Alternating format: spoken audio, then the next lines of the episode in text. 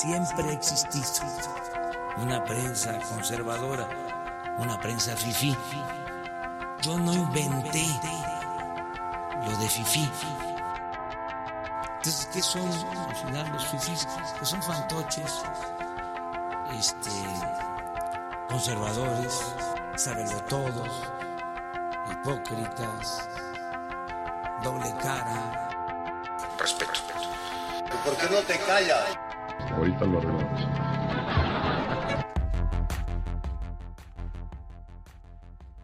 Sí, bienvenidos aquí a otro episodio de Soa Histeria. Este, buenas tardes, buenas noches donde estén, este, nuestros nuestros radioescuchas. Eh, y aquí con nosotros este pues tenemos este un panel eh, pues más o menos lleno. Aquí conmigo tengo Raúl. A Raúl, este di hola Raúl. ya no te voy a hacer caso cuando digas di hola Raúl, porque no a decir hola Raúl, así que solo buenas noches a todos. Ah, bueno, perfecto. Este, y aquí también con nosotros tenemos a estimado Taipiré, aquí que pues ya es propiamente parte del equipo. ¿Cómo estás, Taipiré? Hola, saludos aquí desde la zona tropical de Bolivia, de Cruz, donde hace frío. Excelente, excelente. Eh, no se duerma, mi estimado. se oye con un poco de flojera. Eh, sí, sí, ya empezamos mal. Sí, no, ya, está a punto de. ya, tiene así este como en las caricaturas, güey, este, una burbujita en la, nariz, ahí inflándose. Ándale. Sí, y aquí también este, con nosotros tenemos al estimado señor este, Manuel Castellanos, este, de carlismo.mx.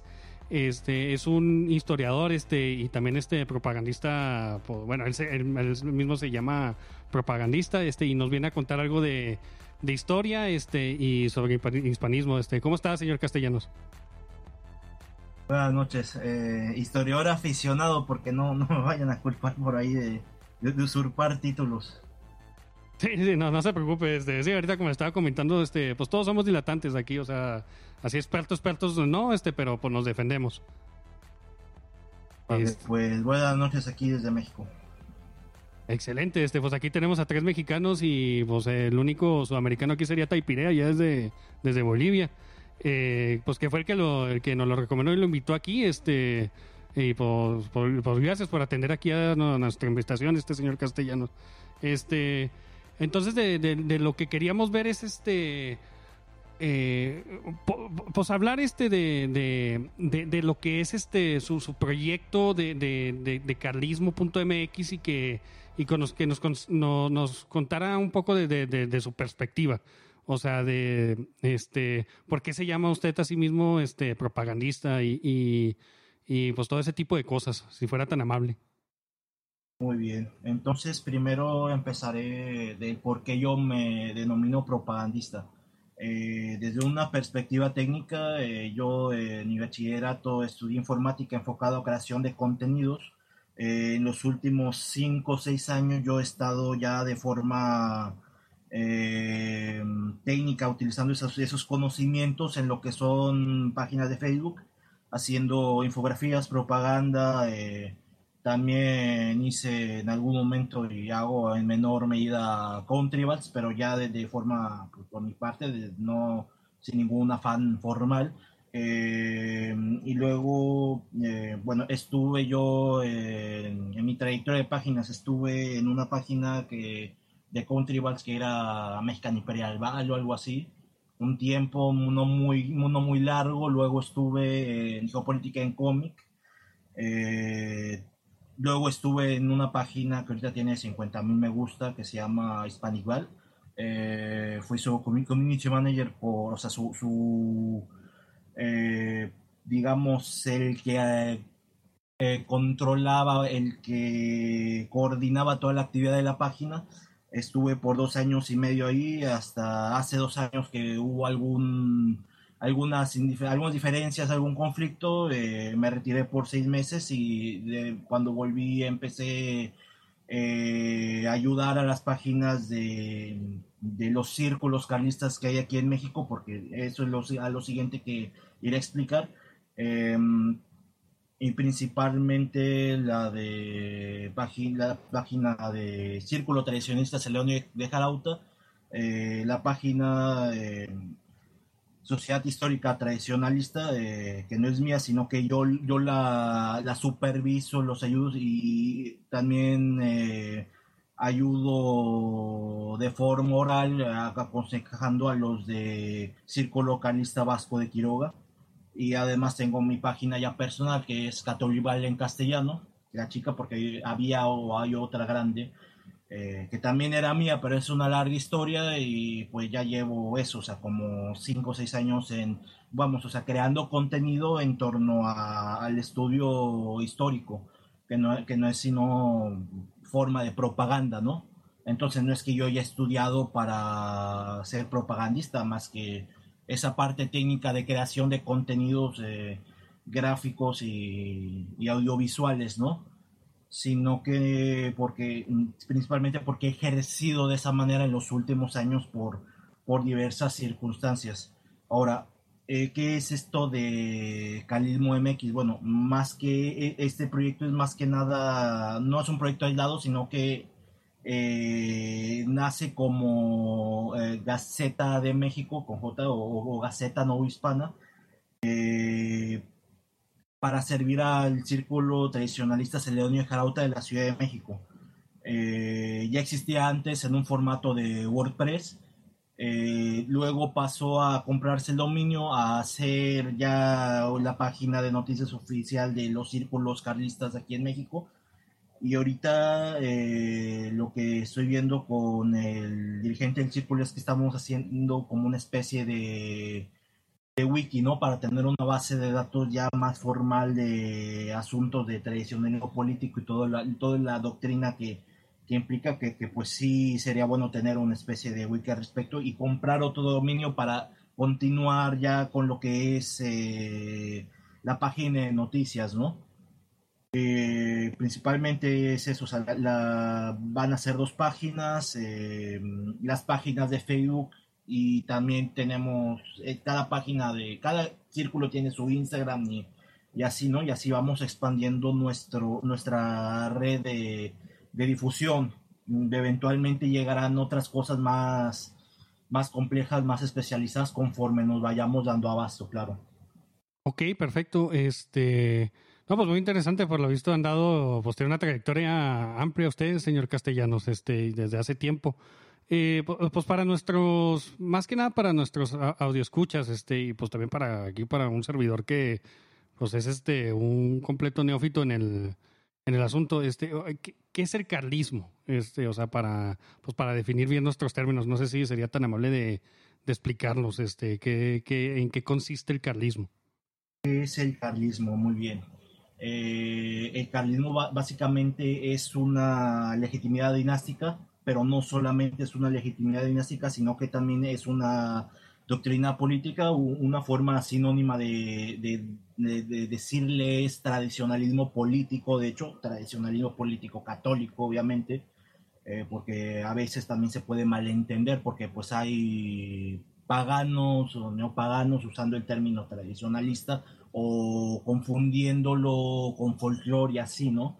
Eh, entonces, eh, como antecedente, el carlismo tiene, eh, bueno, o sea, primeramente, el carlismo eh, nace como una, así, de, de forma clara, como el levantamiento de Carlos María Isidro de Borbón en España en 1833, debido a que Fernando VII hace la pragmática sanción que eh, jurídicamente mm, es ilegal eh, para los para el para el entretejido político ese entonces es ilegal este pragmática sanción que pone a su hija Isabel eh, que después sería denominada como Isabel II que era menor de edad y lo que pasa es que Fernando VII, Fernando VII por ahí se dice que lo hizo debido a presiones de los ingleses, y ya estaba él en su lecho de muerte,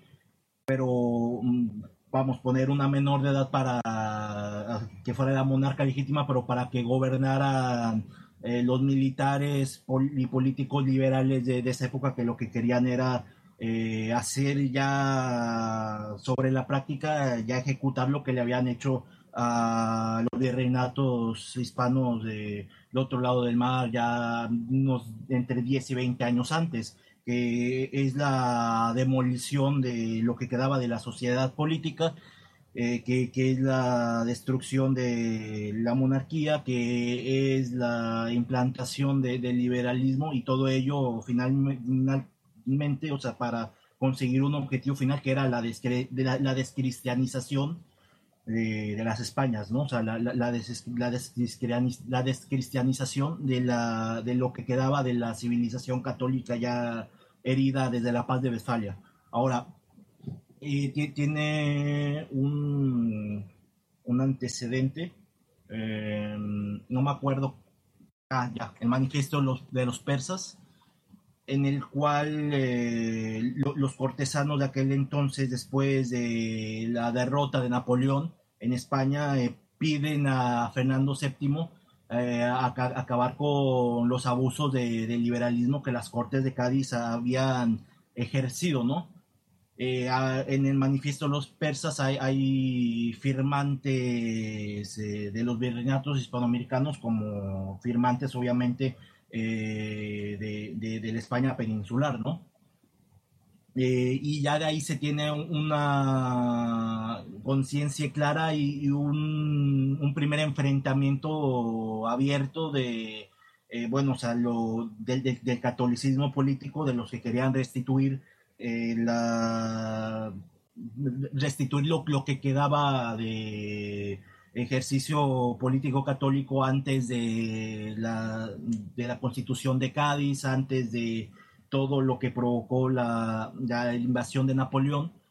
Y ese viene siendo el primer antecedente, ¿no? Pero lo, lo que pasa es que el, el, carlismo no solo nace con, con, el manifiesto de los persas o en 1833. O sea, lo que pasa es que el carlismo defiende aquello que eh, ha caracterizado a las Españas, a la civilización católica española de, desde eh, que existe, y yo, yo diría que existe desde eh, la conversión de Recaredo, eh, hace muchos siglos más de los reyes católicos, luego los reyes católicos lo, lo, lo perfeccionan y ya eh, Carlos I, eh, Felipe II lo, lo, vienen a consolidar ya lo, lo, que viene a ser la hispanidad, ¿no?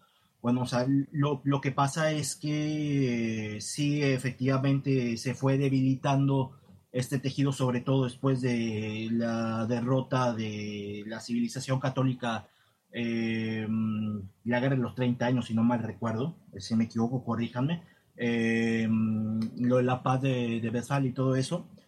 Eh, se viene debilitando el, tejido político católico, o sea, la, la, la, cristiandad menor, puesto que la cristiandad mayor, el entero de la cristiandad como civilización muere eh, después de la paz de Westfalia, ya después de varias heridas consecutivas, eh, empezando por la revolución protestante, la revolución luterana, y eh, vamos, ahí ya y viene uno de los temas que vamos a mencionar también, que, que se lastima el tejido político católico y lo, lo, la primera forma en la que se lastima es pues con la separación de Portugal y sus dominios, ¿no?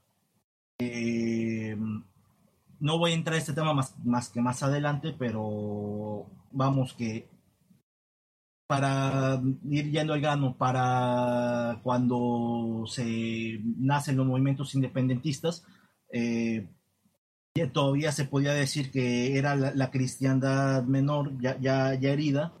Eh, sí es cierto que habrá algunos detalles a veces exagerados, a veces malentendidos en torno a, los borbones, que, sin embargo eh, los, los, borbones se, convirtieron plenamente, a, o sea, se españolizaron, ¿no?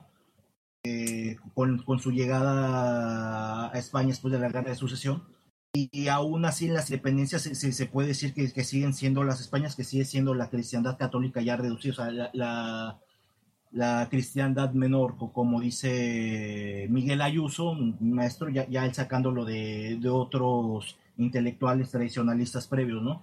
Entonces, lo que pasa en 1833 es que ya es el retomar de la conciencia de lo que está sucediendo de la destrucción de, de la cristiandad católica española. Eh, pero realmente el carlismo de, defiende eh, aquellas máximas eh, de la civilización católica, políticas, sociales, etcétera, que siempre han caracterizado a, la civilización católica española, ¿no? O sea, desde, desde que existe, como dije anteriormente. Ok, este, pues la verdad este sí es bastante amplio esto del pues, del, del, del, del carlismo y, y, sus orígenes. La verdad, este, o sea, sí, sí me gustaría entrar a, a fondo a ciertos temas de mi, de, de, de, mi interés. Este, no sé si empezar este con lo que sería con los Borbones o, o, o con la paz, entre comillas, de, de, Westfalia. Este, porque, o sea, son como que, especialmente en el mundo anglo, este, la, la, paz de, de, de, Westfalia este, con el, como en su narrativa, este, como ellos lo cuentan como el nacimiento de, de, de esta nueva paz y este entendimiento eh, entre europeos y, y, el nacimiento de, de las naciones-estados, este, como las conocemos ahora. Eh, lo ven como algo clave este, en, en el resurgimiento ellos este o en, el, nuevo nacer este de, de, estas nuevas naciones este pues que van creciendo como Alemania Francia y en especial Inglaterra este entonces no sé si pudiéramos entrar este por qué es este o sea de, eh, por qué en la perspectiva protestante o anglo es este tan importante para ellos el la paz de Westfalia y o sea y bueno primero este entrar a eso y luego pues ya pasar a, lo, a los borbones este las reformas borbónicas y todo eso porque o sea también me, me, gustaría entrar a eso este qué, qué, qué, qué, cosas buenas hubo ahí y qué, qué es lo que estuvo mal o sea empezar a matizar este pues para ver qué, qué fue lo que pasó con los borbones ahí en España. Muy bien eh, primero empezaríamos por, de por qué la paz de Westfalia es vista como muy relevante en un buen sentido, mientras que para nosotros es en un mal sentido, para los nacionalismos, para la civilización protestante, etcétera, etcétera. Lo, lo que pasa es que a partir de la paz de Westfalia lo que, lo que se acuerda es eh, una especie de libertad de culto, ¿no? O sea, la, la, la guerra de religión entre católicos y protestantes eh, para dentro del Sacro Imperio, eh, del, de, dentro del Sacro Imperio Romano. Ha dicho germánico ya después, posteriormente. Sí, sí, sí lo que propiamente sí. ahorita se conoce como Alemania y, y, y, Austria. Alemania, Austria, partes de Francia, eh, Polonia, eh, porque no, no, no, solo era, no solamente era germánico, por eso digo que mal llamado posteriormente germánico, pero bueno, el Sacro Imperio Romano, ¿no? Eh, que, que, era la, la, la máxima geopolítica de, de, la cristiandad de aquel entonces, bueno, o sea, lo, lo, que pasa es que se da por perdida la guerra de religiones, se acepta cierta libertad de cultos, uh, pero en que aquí vienen colación los nacionalismos en, en este sentido que, que, esa libertad de cultos es de los, de los principados y no de los individuos, que viene a ser la libertad, la libertad de cultos eh, ya masónica posterior. Eh, bueno, um, se empieza esa libertad de cultos de, de, de los estados, eh, de los principados, y lo que pasa es, es que los principados eh, germánicos eh, protestantes empiezan a crear su nacionalismo, su identidad en torno al, protestantismo. De ahí que ellos le den tanta relevancia, ¿no? Ok, ok. Este, entonces, básicamente, pues ahí lo que pasó es de que, pues, pues, a lo mejor no la Iglesia Católica en sí en ese momento, pero este, los imperios y naciones que conformaban este, el catolicismo, este, después del caos de que se, de que se vino con, con la... Pues no me gusta re, llamarle reforma, este, se me hace que es mejor llamarle revolución protestante. Eh, a eso, la porque... revolución protestante porque lo que viene es a destruir, o sea, sí, lo, sí. Que viene, lo que hacen las revoluciones de, de manual, por así decirlo, ¿no? Sí, entonces ahí lo que hizo fue, o sea, se dio la victoria, este, el catolicismo a, a, a los protestantes, este, por, por medio de una paz espuria, o sea, fue, fue una paz impuesta, este, por, por, por los alemanes, este, con tal de que no hicieran más destrucción, por así decirlo. Sí, no, o sea, si, si Carlos I lo hubiera, lo, lo hubiera ejecutado antes, que, que dicho sea de paso, sí se arrepintió de no haberlo ejecutado en su momento, o sea, la historia hubiera cambiado radicalmente, ¿no? Sí, en- en- entonces, este, o sea, ¿cuáles fueron las razones, este, por las que, o sea, el- o sea, el, Imperio Romano, este, que, pues creo que después, este, su sucesor sería el Imperio Austrohúngaro, este, y, y, y, pues España, este, pues que era el, el Imperio Español, que era, pues, el que básicamente estaba a la cabeza de, de ellos, o sea, fue como que una, yo como lo entiendo es de que fue una, como una revuelta, pues, más que nada contra, contra el Imperio Español. Este, si nos ponemos este a verlo así, este de, de, de países este angloprotestantes este y, y germánicos. O sea, yo pensando así, Claro. no sé si está en lo correcto. Sí, lo que pasa es que, ok, o sea, lo, lo de la guerra de los 30 años, lo de la paz de Westfalia, todo esto, eh, es contra la cristiandad entera y, y es en su, en, en- en su perjuicio, pero lo, lo que pasa es que, pues obvio- en- obviamente en ese entonces eh, España era la mayor parte geográfica, o sea, de, espacio de cristiandad, eh, era la que más poder político, e- e- económico y, material tenía y entonces, o sea, y, España que, a lo mejor no fue la primera hija de Roma, pero sí la, yo, yo creo que la, me- la mejor hija de Roma, eh, obviamente se desangró por, por proteger aquella cristiandad que pues, ya estaba condenada de muerte por, causa de, la revolución protestante y to- todas sus consecuencias, ¿no? Entonces, España, eso sí, la cristiandad después de la paz de Westfalia sigue existiendo, pero ya como denomina Miguel Ayuso, como una cristiandad menor, o sea, ya, una cristiandad reducida, que geográficamente era mayor a la cristiandad de la, de la llamada Edad Media, ¿no?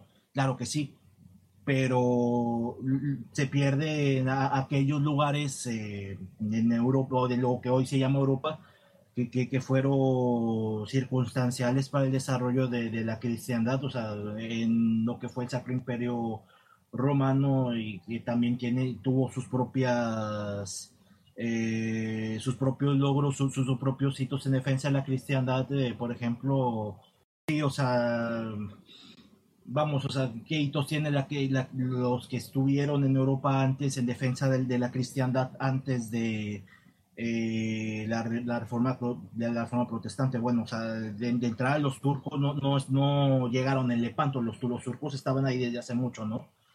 Eh, que, que fue, fueron una casualidad histórica avasallante eh, que le, le quitó a la, a la cristiandad su cuna y bueno, e- es, eh, esta- estos pueblos cristianos participaron también en las cruzadas, por lo tanto, ¿no? Eh, e- esa cristiandad que participó en las cruzadas, esa cristiandad que, que luchó contra el turco en el Mediterráneo antes de, de- de- del siglo XVI y del siglo XV, e- e- esa cristiandad se, ve- se vio herida y pisoteada y menoscabada con, la, la revolución protestante, ¿no? De ahí que se diga que, que se, se hirió de muerte a la cristiandad, ¿no? Y, y sobrevivió en España, en las Españas, eh, a forma de cristiandad menor. Sí, pues de hecho lo que empezamos a ver, este, especialmente a partir del siglo XVII y todo eso, este, especialmente con lo que son los otomanos, es de que, o sea, por ejemplo, empiezas a ver este, a, ver mucho con los, con los, este, naciones crecientes como la alemana y especialmente la, la iglesia, la- la- el imperio inglés, eh, que o sea, empiezan a utilizar este a, a- a los otomanos este y, agarran a veces alianzas y a veces también están este como enemigos este, pero o sea, en contra de otras naciones este cristianas, o sea, por ejemplo, los los Balcanes este pues se los repartieron ahí entre entre todos ellos este y pues ahí este Inglaterra o Alemania este pues de repente fungían así como como aliados este y cuando no les convenían este pues atacaban a, los ingleses pero se perdió esa unidad como usted dice o sea ya no existía esa esa comunión este como existía antes cuando pues todos éramos católicos este y o sea era muy fácil este justificar ah, ya este pues un ataque contra o sea traicionar este a- a, pues por ejemplo que que, que, que los ingleses le dieron la puñalada por la espalda a, a los rusos o, o, a los franceses o a, o a, los españoles este, por aquí por acá, aliándose con, con, pues, con el enemigo eterno de, de, de del cristianismo que, que son los musulmanes. O sea, este, eso es lo que hizo el protestantismo, o sea, le dio excusa este, a, a un montón de, de, digamos, este, intereses insulares, este, pues para que pudieran este, de, decir, este, no, pues yo nomás jalo agua para mi rancho y que los demás se jodan. Sí, pero eso es lo que iba a decir, y, y perdóname por la palabra, pero pues, pues, pues, pues vinieron a joder, o sea, en estricta regla vinieron a, a, a, destruir, ¿no? O sea, vinieron a destruir lo que se había consolidado, o sea, en siglos, o sea, en, en más de un milenio. Para eso sirvió. Para eso, para nada más. O sea, quienes sí les ha servido mucho, pues es a, a los enemigos de, del, del cristianismo, ¿no? Sí, y por puros intereses mezquinos de, de, los líderes de aquella época. O sea, por ejemplo, lo podemos ver con Enrique VIII, este, y, y pues también los franceses, este, cuando ya es, este. Los hugonotes. La... Sí, sí, o sea, que, que, que o sea, el, la, la, monarquía francesa empezó a convertirse en una monarquía absoluta, este, desde que pues le dieron en la madre a los, al, a los templarios, este, que fue cuando ya empezó a surgir como este país unitario este, con, con una monarquía absolutista, eh, que, que, que, o sea, los, los intereses de, de, las autoridades seculares empezaron a imponer cada vez más este, sobre los intereses de la cristiandad este, por, en, en, en su conjunto. Y es cuando empiezas a tener todo esto, un montón de problemas este, y, tensiones este, dentro de todo, porque siempre ha sido, o, sea, el, los europeos eh, siempre han estado agarrados de las viñas este, desde tiempo inmemorial y desde antes de que existiera la historia, crónicas escritas, este, este, pero, o sea, por lo menos antes, este, bajo el, cristianismo católico, había un sentido de unidad, este, bajo el, papado y, y dif diferentes, este, eh, reyes este, pero no tenías un imperator este, en, cada, en cada nación este, que, que, se empezaba a volver este, pues casi semidios. Sí, digo, eh, eso, eso, es lo que sucede, o sea, y también, o sea, hubo una paz cristiana, o sea, también hubo un periodo de paz para, para una parte de la cristiandad, también había una cristiandad que estaba más uh, en primera línea, como fueron los Balcanes o como fue España, pero tam también hubo una cristiandad que, que pudo eh, proliferar, que, que, que, que, tuvo un periodo de paz precisamente por, por ese, esa estabilidad que ofrecía pues el trono y el altar, ¿no? O sea, la, las bases de, de, la antigua civilización cristiana. Ok, este... Pues no, está bastante eh, eh, interesante eso. Este... Y por la diatriba también estuvo Hola, interesante.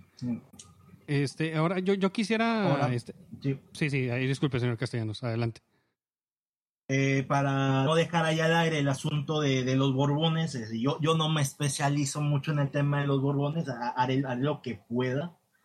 Eh, pero bueno, la, la familia Borbón fue, fue, una familia que de alguna manera tiene un origen español, un origen navarro, eh, que sí, o sea, apostató al protestantismo, que, que, que fue hugonote, que se reconvirtió de alguna manera al, catolicismo en algún punto así, aparte de que los borbones españoles españolizaron, se, recristianizaron. Eh, bueno, los borbones franceses también tuvieron su reconversión al catolicismo.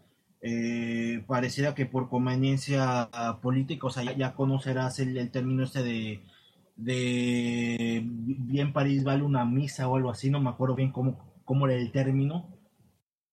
Y... sí, creo que eso te, te surge con, con qué, con, con los vikingos, ¿no? Que, que, que van y este, y que, que, se vuelven los normandos, este, cuando los franceses este les, les otorgan, creo que, o, o estoy equivocado ahí. Uh, no, no recuerdo mucho, o sea, yo, yo tampoco me especializo en tanto la, lo que he leído para hacer mi, la propaganda que hago, o sea, mucho de, de Francia particularmente, eh, sino que pasa que, que, un monarca francés de eh, ya no muy lejos, un siglo antes, alrededor, aproximadamente a un siglo antes de la Revolución Francesa, la apostata de, de, de, de, del protestantismo para volver al catolicismo por conveniencia política, pero aún así viene, o sea, fue arrastrando eh, esa dinastía hugonote sí, en Francia particularmente, eh, esos detalles de, de, cosmovisión que, que derivaron en el absolutismo francés, ¿no? y el absolutismo francés viene a ser ni, menos que la antesala de la Revolución Francesa, porque no, no, no fue muy complicado, o sea, creer en un solo individuo que, que era básicamente proyectado como Dios en la tierra, que, que, venía a ser el monarca francés, no, es muy, no, no fue muy complicado proyectar e, eso de, del individuo iluminado, escogido por Dios, a la masa iluminada eh, ya desde una perspectiva más, más, más, más antropocentrista que, que, vendría a ser el pueblo visto desde eh, la Revolución Francesa, ¿no? Tiene, o sea, de, de, de esa misma deformidad del absolutismo eh, Borbón, ¿no? Sí, cierta, ciertamente. Este, y luego también lo que yo tengo entendido con los Borbones es de que, o sea, ellos este, eran aristócratas, una familia de aristócratas desde hace, antes de que subieran este, al, al, poder, pero también en muchos momentos, este, eh, apoyaban, este, eh, apoyaron de hecho a, a la, al, a, pues a los hugonotes y, y, además este movimientos protestantes adentro de, de, Francia, este, pues para ellos este, hacerse del poder, o sea, eh, instigar una revolución o una revuelta, este, pues para ellos dominar este y, obtener poder por medio del caos. O sea, siempre han sido así, este, maquiavélicos y pues manejando las cosas entre bambalinas, este, y pues no siempre eh, para, para beneficio de su país, sino beneficio para, para ellos personalmente. O sea, eh, obtener el poder por el poder. Es a, es a lo que voy con, con los Borbones. Ahora, lo que pasa con los Borbones españoles que por cierto son Austria por vía materna, por, por decirlo de alguna forma, eh, porque la familia de Austria pues, pues murió, ¿no? O sea, por lo mismo de...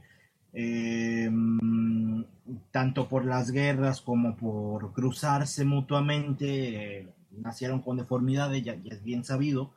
Eh, la, la, familia la, la, familia de Austria solo sobrevivió por medio de otras familias reales de, de, forma materna y en ese en el caso de los borbones españoles bueno son Austria por, por vía materna no ahora lo que pasa es que en el caso de los borbones españoles eh, fue al revés que, no, que en otros lados donde estuvieron los borbones empezando por la misma Francia eh, que, que fue que en lugar de eh, protestantizar España, e, e, ellos, ellos se cristianizaron, e, ellos se, se volvieron católicos a las maneras de España, por, por, por decirlo de, de, alguna manera. Ahora, eso, eso no quiere decir que no hayan tenido sus detalles también que, que vinieran arrastrando por ser borbones, pero no, no fueron tan graves como las independencias. Eso, eso es en primera. Eh, la, la, segunda es que la, las cosas buenas que pudieron haber traído, eh, por ejemplo, eh, en, en, en, el tema económico que eh, la España y los Austrias estaba quebrada. Eh, entonces los Borbones vinieron a traer un poco más de orden a, a, al tema de Hacienda, el tema de, de la economía. Eh, tuvieron también algún, algo que yo en, en, mi caso particular, personal, no hablando en nombre del carlismo, o sea, que yo, yo considero eh, un error que pudo haber fue generalizar el castellano, o sea, como, idioma ya homogéneo, que, eso empezó con los Borbones, en detrimento de las lenguas indígenas que, que eso lo protegieron los austrias. Sonaría curioso, sonaría gente indigenista, pero, pero no lo es, porque la, la, la cristiandad realmente no siempre funcionó en todo, o sea, y realmente yo diría que nunca funcionó en torno a, a la homogeneización de, de un idioma de, de, de, de forma vulgar, ¿no? O sea, sino que en la cristiandad siempre hubo diversos pueblos que tenían su, autonomía política dentro de lo que cabía, eh, que tenían diferentes idiomas, o sea, con ver España y ver que, Navarra eh, y de- dentro de Navarra y también dentro de Castilla los vascos, o eh, ver que los leoneses tenían también su, propio idioma, Castilla, pues el castellano, Portugal ten- tenía el portugués, o sea, lo- los aragoneses tenían, el, aragonés y el catalán, y, eso no los hizo menos, menos católicos, o sea, me de, de la misma manera que, que, por ejemplo, en, eh, en mi país, eh, lo que otrora fue Nueva España, en el Reino de México, que no abarcaba toda España, por cierto, que, que, que- no, no abarcaba toda Nueva España, por cierto, que más bien era desde Veracruz hasta Michoacán y, y desde San Luis Potosí hasta eh, Oaxaca, Chiapas aproximadamente. Eh, Sí, era básicamente el centro del país, o sea, no, no era el Reino de México, no, no, no era tanto, o sea, ya empiezas a tener así lo que es la Nueva Vizcaya, que creo que es donde está mi estado de, de- que, que contenía el estado de, de Chihuahua, Coahuila, Durango y así, así, este, o sea, sí, sí es di- di- diferentes cuestiones. Nueva Galicia, perdón por interrumpir, pero bueno, Nueva Galicia, nu- nueve- ya lo que estaban dentro de los estados internos de Oriente, o sea, de las provincias internas de Oriente y las provincias internas de, de Occidente, que eran Nueva Navarra, Nueva Vizcaya, el Nuevo Reino de León, que se sigue llamando igual Nuevo León, eh, Nueva Santander, eh, etcétera, etcétera.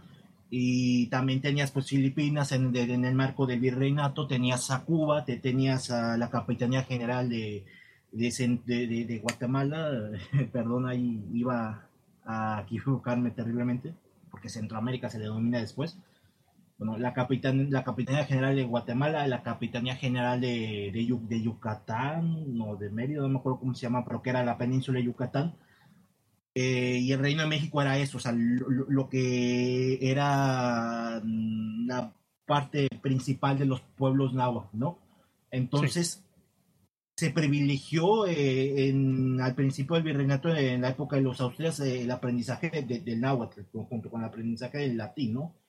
O sea, eh, eh, en ese sentido, o sea, la, la cristiandad era tan, tan, tan diversa y tan homogénea al mismo tiempo, o sea, eh, que, que no era una homogeneidad ya después lo que como lo vendrían a mm, promover los nacionalismos modernos, sin- sino que eh, eh, era una homogeneidad de política en- y, y religiosa. Sí, de, de, de Eh, culto, o sea, de que básicamente los, los líderes este, estaban practicando la misma religión que, pues, que el- el- la persona a pie. Claro, de- eso yo te lo digo inclusive que yo, yo no hago, yo no hablo náhuatl, o sea, yo no, de hecho técnicamente yo no soy de- del Reino de México, porque de, de donde empieza mm, mi provincia deja de ser el Reino de México de ahí hacia el norte, que, que ya ve- venía a ser los la- las, las provincias internas de, de Oriente, eh, particularmente Nueva Santander, eh, Actualmente, hoy día, la ciudad donde estoy, eh, Tampico, que antes había sido fundada dentro del Reino de México, de, al sur del río Pánuco. Eh, pero, mm, por ejemplo, hay gente que, mucha gente que sigue hablando náhuatl en, en lo que era el Reino de México, o sea, ya dentro hacia el centro del actual país, ¿no? Sí, creo que tenemos este, todavía cientos de miles de personas que, que, que siguen hablando en náhuatl o una variante del náhuatl. Sí. O sea, no no Bueno. sé si se, se me hace que, o sea, hay un- a lo mejor no sé si era Guatemala o, o Nicaragua, uno de esos dos países que era el único país que tenía más este eh, indígenas que hablaban náhuatl, aparte de, de, nosotros. Bueno, continuando con el tema de los gorrones, sí tuvieron sus lastres. Yo el tema de de este yo, el tema de los jesuitas yo no yo no diría que fue tan o sea que, que, que fue directamente malo porque a- a- ahí había un punto importante y es que no por nada la, la iglesia proscribió a los jesuitas de aquel entonces y ya, ni hablar de los jesuitas actuales no sino que los jesuitas de aquel entonces de cuando la prohibición tan o sea ya, ya tenían ciertos detalles en los cuales parecía que eh, en sus misiones en Hispanoamérica intentaban hacer una identidad nacional particular en torno a las raíces paganas de- de los pueblos de, de, los pueblos indígenas y no, y no tan indígenas obviamente de, de y con eso me refiero a mestizos o hasta criollos o sea e- e- en Hispanoamérica por ahí eh, de ese abuso de autonomía que, que utilizaron lo- los jesuitas, por ahí va el asunto de su prohibición. Se les prohíbe en Francia, así también, eh, que Francia no era, no estaba tan, pero también se les prohíbe directamente en Roma, ¿no? Ok, este, entonces ahí este establecemos este una, una duda de qué pasó con los con los jesuitas, o sea, con la compañía de Jesús. Sí, no, ahorita es tristísimo lo, lo que ha pasado, o sea, es una cantidad impresionante de escándalos, este, de hecho mi papá, este, él, este, pues de, de, de joven, pues se formó en la primaria en, en una escuela, pues que era manejada por jesuitas y pues esta cayó, este, por un montón de, de, de, ¿cómo se llaman? de escándalos que surgieron, este, y pues los jesuitas, la verdad, nomás tienen a los jesuitas para, para culparse de eso, en, en, en, por lo menos esa cuestión particular, pero sí, o sea, cómo ha caído la compañía de Jesús realmente es, es, triste. Ok, ahora utiz- utilizar el tema de los Borbones ya para ir al siguiente tema que es el, el fracaso de, de las independencias hispanoamericanas, o sea, eh, que vamos, o sea, no solo se les hizo estados para un, un, mal un mal fin, sino es que para variar terminaron siendo estados fallidos, ¿no? E- Entonces, o sea, ¿qué, qué, tienen que ver los Borbones en todo esto para bien o para mal? Eh, yo lo, lo, lo pongo así en la mesa. Ni las peores cosas, o sea, lo- los peores lastres de los Borbones vinieron a ser tan peor como lo que pasó después de la década de 1810, 1820, 1830 en adelante. O sea, de las independencias en adelante, porque, por ejemplo, el tema de, de los idiomas. eh, el castellano no se termina por imponer con los borbones, eh, inicia ese proceso por el castellano se viene a, a imponer de forma homogeneizante para servir como eh, una, una base más, entre otras cosas, de, para el nacionalismo mexicano moderno, se, se, viene a sistematizar, imponer ya, ya de forma eh, homogeneizante ya las repúblicas. E- e- ese es un ejemplo, o sea, de, de qué tan peor fueron, ¿no? ya ni hablar, eh, digo, de eso lo empiezo por ahí para hacer una conexión con el tema anterior, ¿no? Porque ya, ni hablar de, temas de economía, de, de, de, de, de política, etcétera, et- etcétera, que mm, para esto tengo un, buen autor que fíjense que no, era carlista, porque no había carlismo en México como tal en ese entonces, sino que era eh, un conservador mexicano, pero yo, creo que de, de los que más claras las tenían, que es este Antonio Guibaja y Patrón. Eh, vi- viene a, o sea, nos viene a decir en sus, en sus libros, en su colección de cinco tomos sobre críticas a las revoluciones en México, eh, lo, lo que vino a, causar, que fue, re- reitero, peor que lo de los Borbones, peor que los detalles que pudieran tener en, en Hispanoamérica y particularmente eh, en México, ¿no? Eh, introduciendo rápido el autor, eh, fue de un... vivió en la, la década de los 20, sus ancestros eh, lu- lucharon contra Benito Juárez, lu- lucharon de parte de los conservadores contra los liberales eh, en la en la guerra de reforma y, estas guerras de, de- de- del siglo XIX y, y él, te, él te lo pone claro en la mesa como un balde de agua fría. Eh, que sin duda sin duda yo creo que es el, mejor historiador de en tanto historia de México que conozco y es que la- las independencias eh, en el caso de México y ahora voy a hablar de en el caso de México de aquí en adelante pero eh, esto se proyecta, esto se repite en todas la- las partes disgregadas de la hispanidad, ¿no? Y es que las independencias vienen a significar realmente la renuncia a la independencia, eh, de la independencia real co- como con las características que, nos hacían co- como la serie de, pueblos que éramos. Eh, ser la, renuncia de, de la independencia frente a un factor externo que, que viene a ser el mundo anglosajón. En el caso de México, Centroamérica viene a ser eh, Estados Unidos, en el caso de Sudamérica viene a ser Inglaterra, Inglaterra eh, a lo largo de, de- del siglo XIX y sobre todo del siglo XX tuvo que ir eh, desmembrando ella misma su imperio en favor de Estados Unidos hasta la Segunda Guerra Mundial, donde básicamente eh, tuvo que desarticular su imperio en favor de Estados Unidos como una condición de Estados Unidos o sea, en la guerra. Y, eh, Estados Unidos pasa a dominar también en Sudamérica. Y lo, lo que pasa con las independencias es que en todos los casos viene a ser igual. O sea, en, en todos los casos viene a, a ganar el Partido Liberal si es, si es que no fue el mayor promotor. Eh, la mayoría fu- fueron lo- los, los partidos o el lado conservador. Eh, en otros sí fue el lado liberal, el lado más radical, como en Bolivia, Venezuela. O sea, el caso es de, de, de, de, digo, de Simón Bolívar, por ejemplo.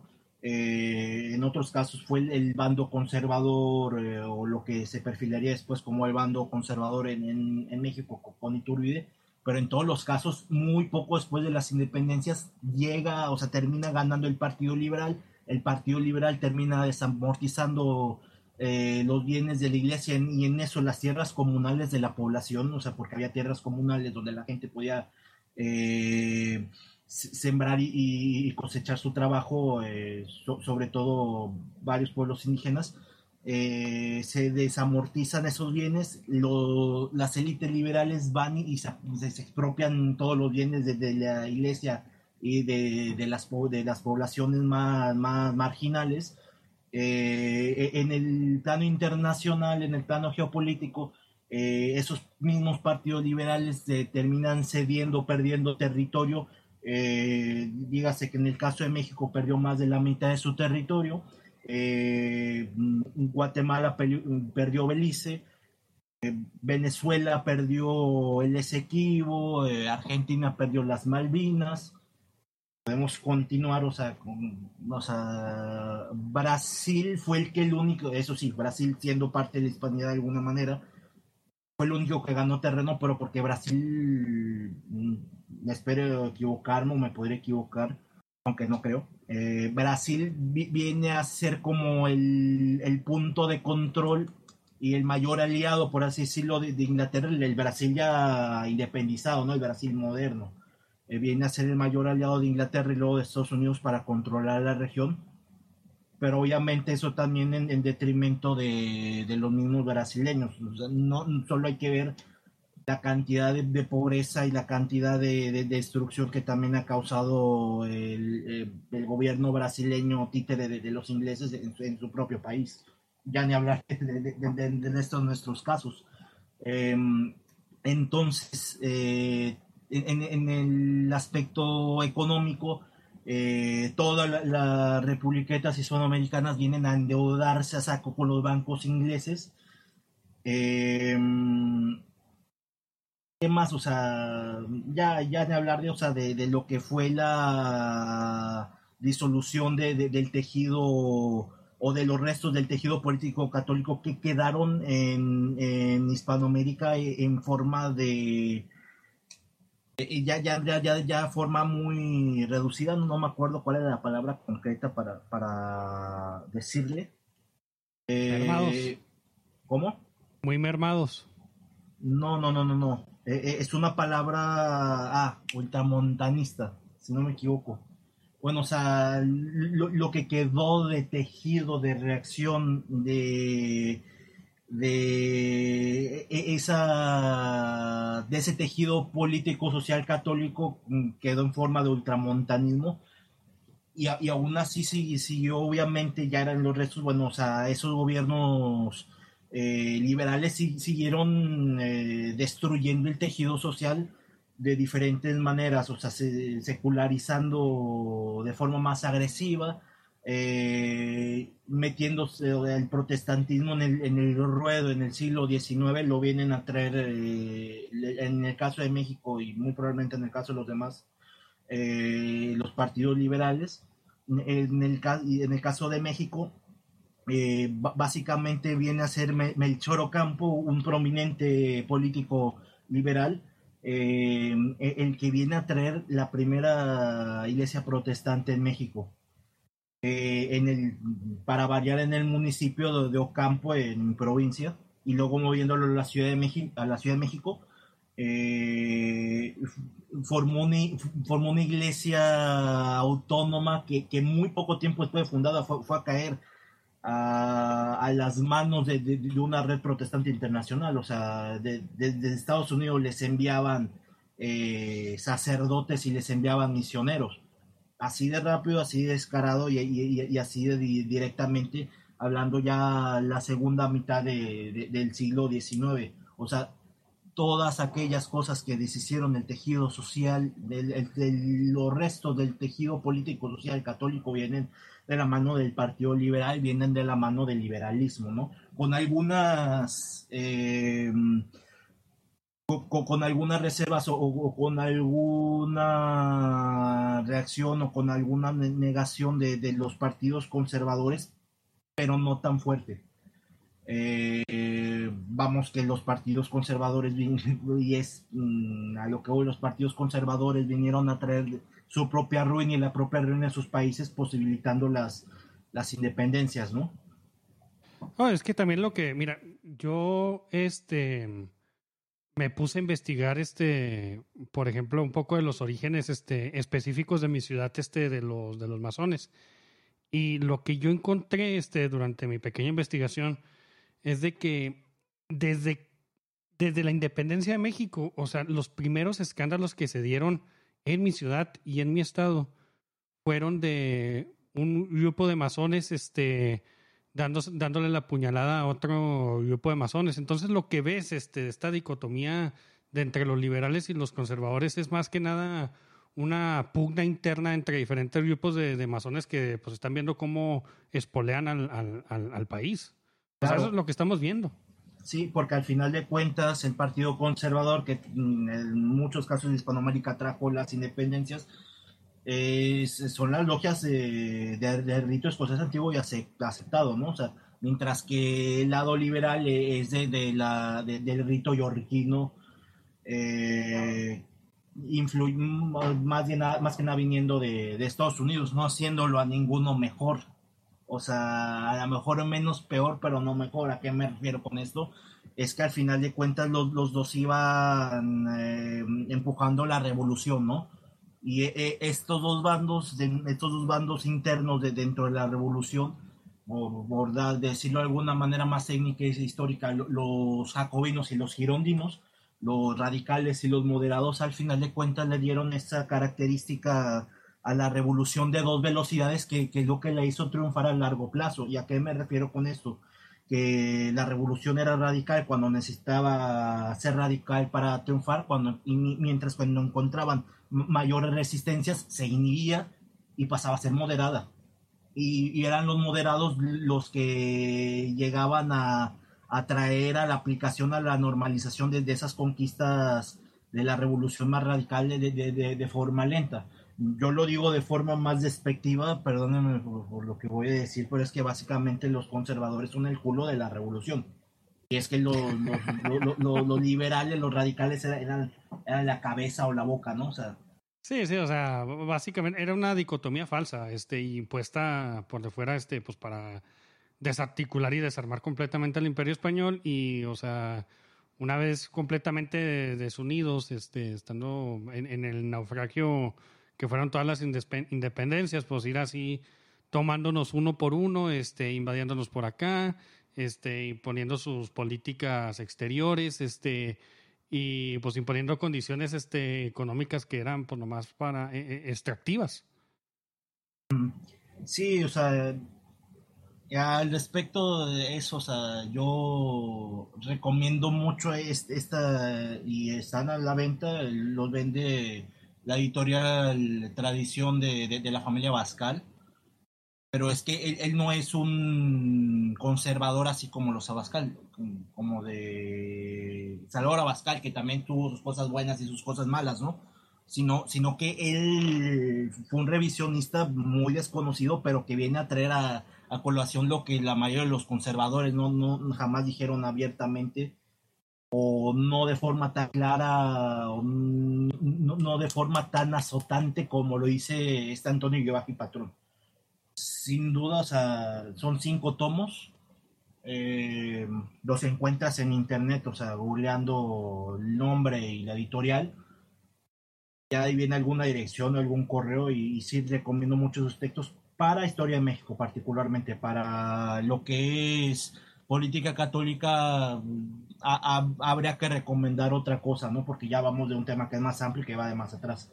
Sí, sí, ciertamente, este, ahí con, con lo de los Borbones, o sea, por ejemplo, cómo vinieron a afectar, este, pues aquí a lo que serían a, a los virreinatos y las diferentes provincias, este, o sea, ¿qué hicieron ellos? Este, porque como yo veo a los Borbones, este, fue como, o sea, obviamente sin, sin, los Borbones, este, pues no se puede dar la caída de- de- del, del Imperio Español, este, y, y pues en nuestra actual situación, este, porque, o sea, obviamente alguien, o sea, siempre vas a, siempre va a existir una, una tensión interna en todo lo, en todas las sociedades, en donde van a haber diferentes grupos que van a tratar de colarse, este, pues para ellos, pues entrar al poder, o sea, es algo natural que se da en todas las sociedades, este, entonces, eh, pues yo no veo así como que lo- los, los masones entrando a, a Hispanoamérica, este, o sea, e- e- es algo inevitable, este, el problema es de que, o sea, ellos se hagan del poder, o sea, ¿quién les dio la entrada, este, o qué cosas hicieron o no hicieron los, los Borbones, este, que le dieron la entrada a esos grupos, este, pues para que básicamente se puedan inmiscuir en las, en las partes más altas del poder, este, con, con los, pues con los criollos que fueron los que incitaron todas las revoluciones aquí, este, y, o sea, qué otras políticas tomaron que, que, que terminaron por, pues digamos, pues que terminaron en las independencias. Bueno, yo, yo diría en el caso de eh, las independencias, y no, no por apoyarlas, yo al contrario, yo, yo rechazo totalmente lo que pasó hace dos siglos, este, que viene a, Sí, viene a ser, vi- viene a ser la consolidación de nuestra miseria, por, o sea, por decir de alguna manera, ¿no? Eh, entonces, eh, pero sin embargo, eran inevitables. eh, la masonería, por lo mismo de su carácter de sociedad secreta, se infiltraba en todos lados. Ahora, por ejemplo, en el caso de, bueno, si no hubieran sido los Borones, hubieran sido los Austrias en la guerra de ah, sucesión. Ahí disculpe que lo interrumpa, pero ellos no se llaman a sí mismos este, sociedades secretas, son, son sociedades discretas. O sea, Se llaman a sí mismos sociedades discretas, pero son sociedades secretas. O sea, ¿qué, Sí, qué- sí, qué- sí. qué quiere que le diga? O sea, tanto así que, o sea, más al puro estilo romano van y, y son tan secretos que, que se apuñalan a la espalda o sea, entre sí, entre ellos, sin que el otro lo piense y con total secretismo. Y, y claro, o sea, hay que recordar que de, de la masonería que, que está prohibido renunciar a la masonería y que se les jura eh, de manera que si él abandona la masonería acepta ser asesinado. ¿Me explico? O sea, hasta en ese, o sea, son una sociedad secreta, una secta ah, con base en el gnosticismo, que, pero que es más compleja que, que- el gnosticismo, eh, que es entonces una sociedad secreta, no una secta secretista.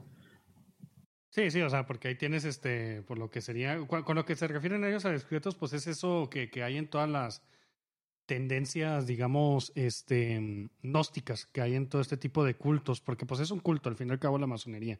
Este, Es una religión. Sí, sí, es, es, es una, es una religión. A mí me gusta llamarles más culto porque no me gusta legitimizarlos, este, dándoles No, este. es la de- religión de Lucifer, básicamente. Sí, sí, claro, claro, este, y ellos, este, o sea, tienen este, lo que es este exotérico, o sea, la, lo que es este, la- el dogma exotérico, pero, o sea, todas estas sociedades secretas, este, ocultos, eh, también este, tienen este, lo que es esotérico, o sea, de que no, pues si avanzas más, lo vemos mucho, por ejemplo, también con los, el ejemplo más burdo, que serían los cientólogos, o sea que vas subiendo de niveles, este, y que si vas invirtiendo más tanto dinero, tiempo y esfuerzo, este, pues vas subiendo dentro de la organización y vas obteniendo más conocimientos, este, que no tienen acceso a los demás. O sea, el dogma profundo, el dogma fundamental, este, no está expuesto a, a, a, a- los demás, al, al, al- al común de la gente. Sí, y se ve igual en la mayoría de, de las sectas medio protestantes, medio masónicas, eh, con origen masónico, como acabo de decir, eh, como los testigos de Jehová o los mormones, que también tienen esta, esta temática de, de niveles, ¿no? Sí, sí, este... eh, ba- Bastante. Fíjese que, que también cuando estoy investigando a los masones, o sea, ya ahorita están muy mermados. Una- Este. Pero, pero una pequeña corrección, los testigos de Jehová no tienen niveles. Ah, sí, aquí este tenemos a Tercio, este señor este castellanos.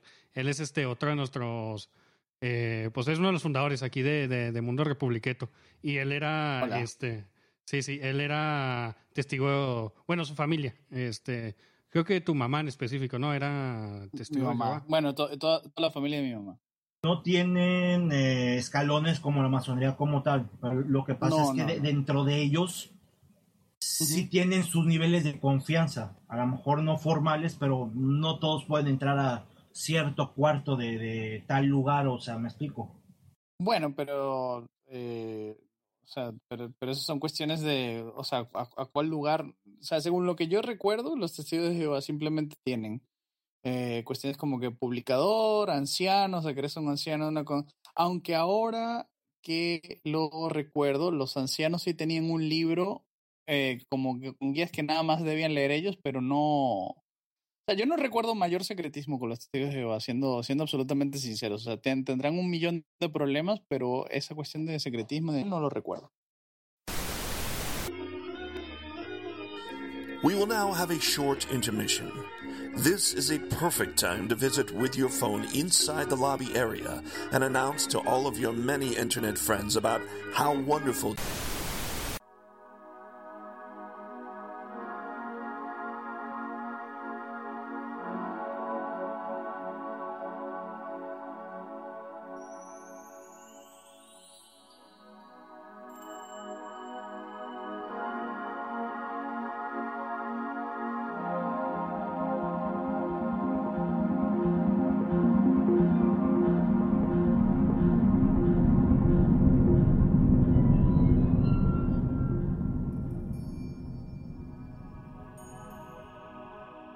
que tienen una jerarquía todo por detrás que, que a veces uno, yo no podría decirlo a ciencia cierta, así con total fidelidad, porque yo no he sido testigo de Jehová. Yo, yo fui neopentecostal hace como 8 o 9 años, no sé, pero de, de- digo este TJ, testigo de Jehová, nunca fui. Esto, esto lo sé más que nada por eh, varios amigos o anteriores amigos que eh, fueron testigos de Jehová que, me contaban que dentro de ellos, o sea, sí hay cierta estructura que no todos saben igual en, en un nivel que en otro. Bueno, ya si lo vemos de, forma práctica, no va a saber lo mismo alguien que esté metido en la Watchtower que eh, alguien que vaya empezando dentro de la secta, ¿no? O sea, sí tienen, o sea, los Jehová, bueno, tampoco quiero desviarnos todos en una tangente sobre los testigos de Jehová, pero, o sea, los- hasta que, o sea, en toda mi experiencia de, dos décadas siendo testigo de Jehová, yo no recuerdo ningún momento conocimiento secreto o cosas así extrañas. Sí tenían, o sea, tenían un millón de problemas y tenían su, su, su fume ahí jerárquico del cuerpo gobernante y demás, pero este, uno sabía quién era el cuerpo gobernante. O sea, creo, creo, sa- ¿sabe qué creo que es lo que pasa? Que el- el- los testigos de Jehová, por ejemplo, cambian la doctrina cada rato.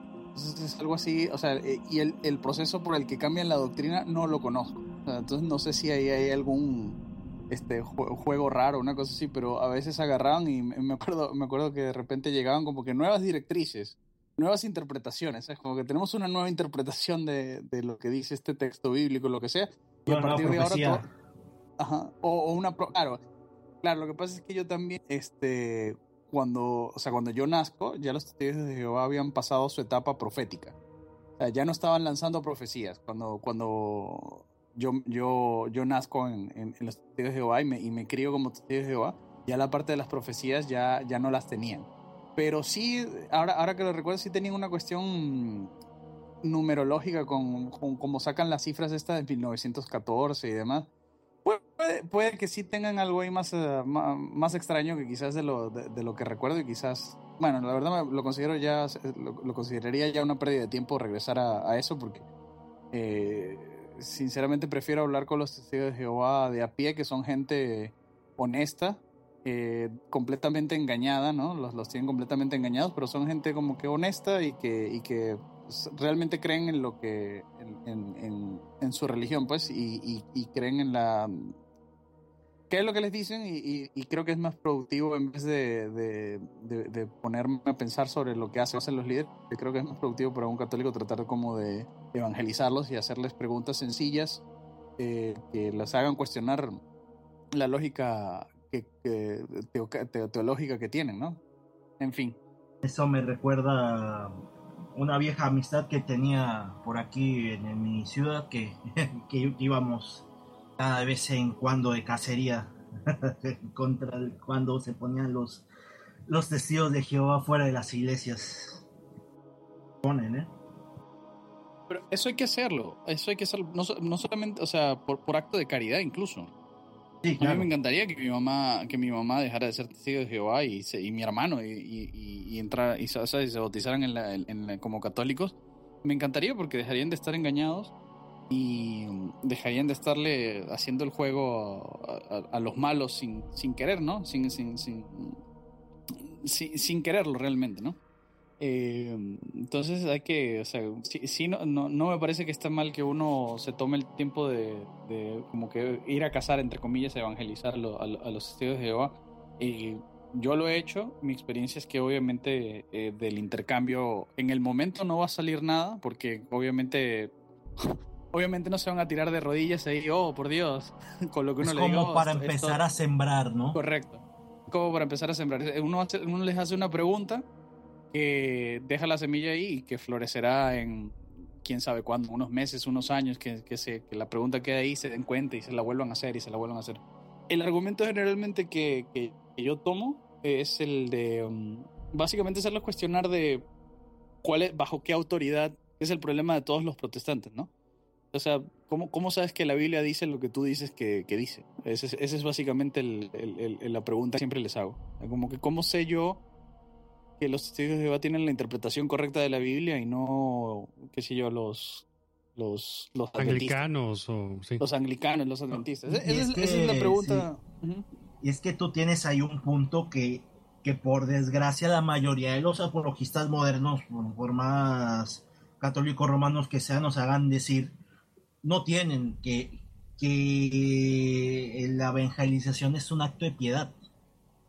Cuando mu- muchos apologistas modernos lo toman como una cacería, mm, ya no de decirlo de forma irónica como yo, sino ya, ya como, como una lucha de coliseo, de, ay, voy a debatir con fulano de tal, protestante, y, y casi, casi como para poner reflectores. Sí, sí, para humillarlo, Sí, básicamente. cuando no se trata de eso, cuando se trata de, de- de un acto de piedad y por lo tanto de, de amor. Sí, ¿no? porque, o sea, el objetivo de la evangelización es salvar este el, el alma eterna de, esa persona. O sea, no es para tu propio. O sea, de que recibas este un toque de dopamina, así de que, ah, sí, acabo de, de, de vencer en un argumento a, a este protestante.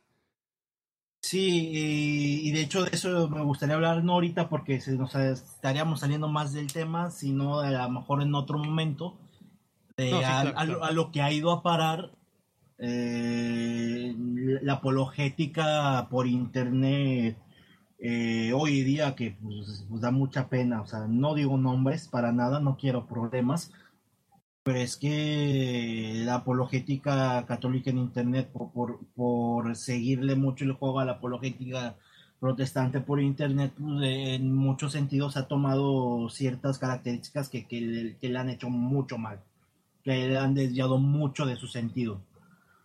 Pero será otro para otro día, ¿no? Ahora, eh, volviendo con el tema de los Borbones, bueno, o sea, es que si no son los Borbones, son los Austrias, porque cuando se habla de si qué, papel tenían los Borbones, muchas veces se, es porque a colación viene de no, es que hubieran ganado los Austrias, ¿no? Pero, eh, ¿qué hubiera pasado con, con Austria? Yo, yo me atrevería a decir, claro que mm, reitero, yo no soy ningún doctor en historia ni, ni nada por el estilo, me puedo equivocar, pero, pero yo me atrevería a decir que no, si, si no hubiera sido por las reformas borbónicas, España no sobrevive 100 años más. Eh, porque ya la España de, de los Austrias, de los últimos años de los Austrias, ya, ya, ya era una España que estaba muy debilitada también, que eh, era una España que, que, claro, había perdido Portugal, que había perdido la guerra de los 30 años, que había sido ya víctima de las consecuencias de, de la paz de Westfalia y que aparte tenía esos detalles de, de económicos eh, terribles que, que, hacían, hubieran hecho inviable la supervivencia de, España por, por más tiempo, ¿no? Eh, por lo menos los Borbones trajeron una mejora de la hacienda eh, y, y, también hubo victorias, bueno, o sea, Blas de Leso fue en la, fue en la época borbónica, si no me equivoco, ¿no? Eh, también hubo victorias de, en supervivencia de, de, esa cristiandad menor ya, herida y todo, pero pues ahí existiendo de alguna manera. Y yo digo que si no hubiera sido por los Borbones, o sea, eso que pasó hace dos siglos hubiera pasado hace tres siglos. Eh, es una posibilidad, ¿no? Eh, ahora, eh, ¿qué, ¿qué, pasa con estos detalles de, ya hablando de los Borbones, de los últimos Borbones, de, Fernando VII, de su felonía, de, todo esto, ¿no? Eh, muchas veces muchos hablan de los, los mal llamados próceres de las independencias, mm, poniéndoles todo tipo de, de, no, es que sí, pero hizo esto porque no le quedaba de otra y por eso traicionó tal cosa o hizo tal cosa. Pero, es que no, yo no pongo esa lógica a atajo a Fernando VII porque eso ya no es, ya no es eh, hacer un estudio correcto de la historia, sino acomodar las cosas, ¿no? A la conveniencia de, una agenda o a la conveniencia de, un discurso. Eh, pero alguien se ha parado a pensar, eh, y, o sea, desde la perspectiva de Fernando VII, eh, o, sea, primero, o sea, recibe la, la corona, si, si, no mal recuerdo, o sea, en una época donde pues ya estaba la, invasión francesa en curso, ¿no? Eh, y para eso algún momento la acordó de ella, luego la, la, volvió a aceptar, el asunto de las cortes de Cádiz, la guerra de guerrillas que fuera, que fuera la guerra de independencia de España, y de alguna manera volvió a llegar él, a, a de, o sea, contrató pronóstico de llegar al poder, llegó y, y, de ahí que del tema que decía, el que mencionaban anterior del manifiesto de los, de los persas de que eh, le pidieron a Fernando VII terminar con los abusos del liberalismo que habían, que habían hecho la, las cortes de Cádiz y, y, el gobierno provisional de, de ese entonces. Eh, ¿Alguien se ha parado a pensar, eh, ver desde la perspectiva de oponerse en los zapatos de, Fernando VII, o sea, cuánto habrá costado, eso sí, haciendo algunas cosas eh, o sea, de, los métodos no los más ortodoxos posibles, eh, lo que le habrá costado para, ok, pasa todo esto de, luego pasa lo de Riego, y, y, logra Fernando VII ganarle gracias a una intervención extranjera que él de los 100 mil hijos de San Luis. Alguien se, se, ha parado a pensar, repito, y no por molestar, sino para dar a entender mi idea, eh, cuánto le costó eh, a Fernando VII llegar a, a, tener el poder finalmente eh, en situaciones mucho más adversas de lo que lo tenían los próceres, los llamados próceres de las independencias, un San Martín, un Iturbide, eh, cómo se las bancó en circunstancias más adversas para llegar a, a tener el poder finalmente. Y eso sí, eh, eh, Fernando VII no, nunca aceptó las independencias de, de la República, o sea, algo que, que, habría que reconocerle. La, la, la, aceptación de las independencias se da a partir de lo que sucede después de su muerte, que, que fue eh, la imposición del gobierno ya plenamente liberal de Isabel II y más que de Isabel, llamada segunda, mm, de eh, estos militares y políticos liberales y, y- de la madre de, de- Isabel, de, María Cristina. Eh, y en ese entonces aceptan ya las independencias en torno en el mismo lapso de la guerra carlista y un poco más allá. O sea, de entre 1833 a a 1850, lo que no había aceptado Fernando VII lo, termina aceptando totalmente y sin ninguna condición.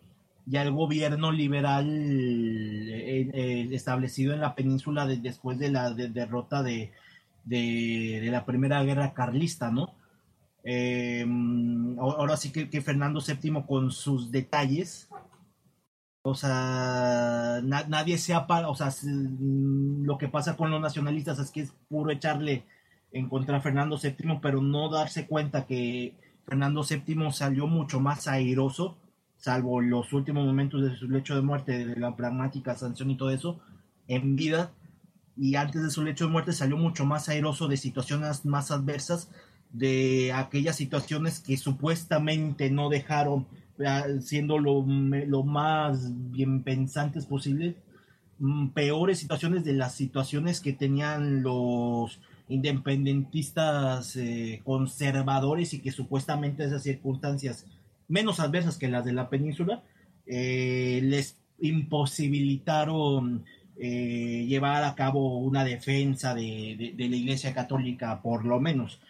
En el caso particular de Iturbide, ni decir que eh, él mismo dijo que cuando renunció a la corona, porque renunció a la corona de- del legítimo primer imperio mexicano, eh, que, que Pero pues a él lo hicieron renunciar, ¿no? O sea, fue el mismo Congreso el que le dio la, la puñalada por la espalda Ajá. y no, no duró ni un año en el poder cuando lo corrieron, básicamente. pero él mismo y, o sea, nomás de investigar un poco de la historia de Iturbide, aparte de que fue a parar a Inglaterra al, al final de su vida y, luego de Inglaterra y hacer el intento de, reconquista, eh, pero alertando del intento de reconquista de España con barradas él a, su venida eh, diciendo que, que, que la Santa Alianza ve- venía a ayudar a España a, a reconquistar los virreinatos.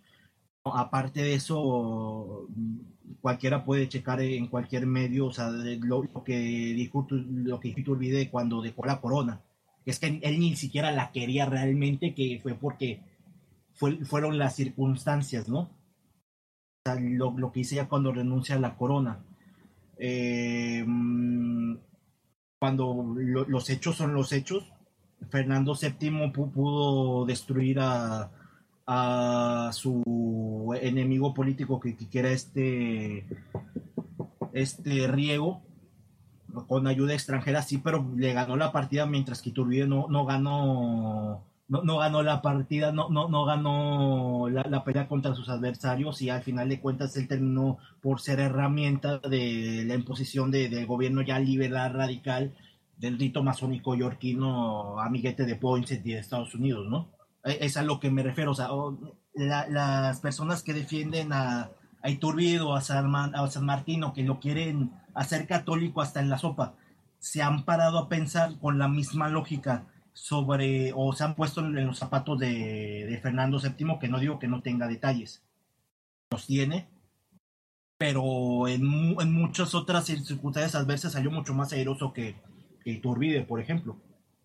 Sí, básicamente, o sea, o sea, también Iturbide, o sea, supuestamente su justificación es de que, pues la, o sea, porque los independentistas, bueno, los insurreccionistas en aquel momento, este, aquí en México, eh, o sea, estaban perdiendo la guerra hasta que Iturbide se volteó, este, porque pues él estaba parte del lado realista y su justificación era de que, pues ahorita como este o, sea el, la corona española o sea no no estaba en manos de españoles estaba en manos de de, de, los franceses este pues era hasta que volviera el, el, rey español este pero o sea eso nunca se materializó o sea al final este o sea para qué hizo todo eso Iturbide al final o sea eh, eh, y, también Hi- Hidalgo, este, en su momento, su justificación fue similar, entre comillas. O sea, en, México sí fue un poco diferente en ese sentido de que pues la justificación fue de que pues el eh, eh, estaba o, sea mantener el cómo se llama la, unidad en aquel momento con el Imperio español era pues ayudar a los franceses. Sí, o sea, y, es a lo que voy, o sea, al final de cuentas, así como todos los caminos llevan a Roma, bueno, en el caso de las independencias, todos los caminos llevan a, a banderas de destrucción, llevan a, llevan a la miseria. En todos los casos, independientemente de- del camino, mostrando que a- al final de cuentas realmente eran varios planes para un solo objetivo, que, que- era la, destrucción de, la cristiandad de- en este hemisferio. Pues sí, o sea, lamentables todos esos, esos hechos, o sea, pues sí, llegamos aquí ya a las independencias y pues ahí son que 100 años de, de, de, de completo caos y desorden aquí en México, o sea, guerra civil tras guerra civil, este, revolución, intervenciones e invasiones este, extranjeras, pérdida de más de la mitad del, del territorio, o sea, este, o sea, si la nos guerra ponemos de los a- religioneros, la guerra cristera, el último Sí, o- levantamiento en los 60 que, que hubo un militar en nombre de, de- de la religión católica que pocos nadie conocen, no me acuerdo el nombre, pero por ahí les pasaré el dato en otro momento. Eh, son algunos de los ejemplos de persecución al catolicismo que ha sido en nuestro país en todo ese caos, ¿no? Sí, y de hecho, o sea, con, con el PRI, o sea, creo que no fue hasta, hasta Salinas, o sea, de que, o sea, pues cu- cuando ya entraron los revolucionarios, este, el, el- el PRI, este, al poder, después de la guerra de los cristeros, o sea, no se reconoció a la, a la Iglesia Católica sino hasta, hasta con Carlos Salinas de Gortari como en los años noventas. O sea, fueron casi 70 años o 60 años en los que la Iglesia Católica, pues para las autoridades seculares, pues no existía, o sea, era algo ilegítimo. Y es curioso eso porque ni siquiera la deriva a la derecha que tuvo el PRI con este el sucesor de este Cárdenas, eh, no me acuerdo cómo se llamaba, y la Camacho creo. Y de ahí Miguel Alemán Valdés, y de ahí este eh, Ruiz Cortines, y de ahí este mm, ¿cómo se llama? Mm, eh, Adolfo López Mateos, y de ahí este Díaz Ordaz que es como que una deriva parcial a la derecha del PRI, ni en ese entonces, eso sí, se moderó la persecución, pero siguió sin aceptarse jurídicamente la Iglesia Católica. No, sí, no, o sea, no existía, este, y pues en aquel momento, o sea, lo hicieron, este, porque, o sea, era para mantener, o sea, lo que más le importaba al PRI era mantener la, la, eh, mantenerse en el poder ellos y mantener la unidad política del, del país, este, porque, pues, ellos venían de haber hecho un desastre, este, con la revolución y, este, pues, le tenían que poner un paro, pues, a todas estas corrientes aún más, este, extremas, este, marxistas y aún más revolucionarios, o sea, estaban viendo lo que estaba pasando en Cuba y lo que estaba pasando en Sudamérica y, en otros lados y dijeron, no, acá no, básicamente. Sí, no, y, y es muy interesante todo eso, porque si te das cuenta, ya hablando del PRI y hablando de las independencias, tú puedes hacer to- todo un, una trazabilidad hasta el régimen actual, el régimen de, de, este, de este desagradable sujeto que de nadie es sagrado. Mm, y- pero es que tampoco El mío, caca y- se refiere a ese señor. Sí, sí, sí, este sujeto. Y, y no, no por no por parecer acá derechista, yo, yo no soy derechista, yo no me, o sea, porque para el tradicionalista no, no, no existe esto de derecha e izquierda. Son las, las alas de la revolución en todo caso, ¿no? Sí, sí, Eh, esa dicotomía que nos impusieron lo- los ilustrados, o sea, falsa completamente. Exactamente, pero, pero a lo que voy es que Aquí, aquí, aquí somos centristas chat en Mundo Republicano. no, pe- pe- pe- pe- pero, pero, pero a lo que voy, Ascendidos, centristas ascendidos. bueno. Lo- lo- Luego te, luego te mandamos una, una imagen para que entiendas lo que es un centrista ascendido. Ah, bueno, un, un centrista reptiliado o algo así, me imagino. Pero, A ver, a ver, voy, voy a explicarlo, voy voy a explicar aquí el aire. El centrista normal es esta persona que trata de estar equidistante de todas las posiciones, ¿no? De que eh, a todos creo, creo que hemos visto el, el, el meme este del mapa del compás político en que tiene, ¿sabes? Como que se divide en, en libertario, autoritario y derecha e izquierda, ¿no? Entonces el centrista es esta persona, un centrista normie, eh, el plano. azul pastillado. Eh, eh, no, un, un centrista enorme azul pastillado es esta persona que no tiene ninguna posición extrema, que todo es, es así como en moderación, como, ay, este, los, los extremos se tocan. Eh, el, qué sé yo, como que todo Eh, siempre está equidistante de todo. Y un, y un En el más puro sentido anglosajón, un cook. Exacto. Un cook, exactamente. un- exactamente. Y, pero nosotros los centristas ascendidos tenemos, este, posi- este, tenemos posiciones extremas, no tenemos ninguna posición moderada, son todas posiciones extremas, pero en todo el compás político.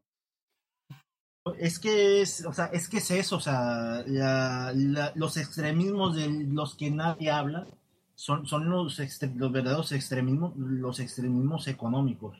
Cuando la economía es algo más complejo, no, no puede ser full libre mercado, no, no, no puede ser eh, full agenda social, tiene que haber algún, algún Sí. balance.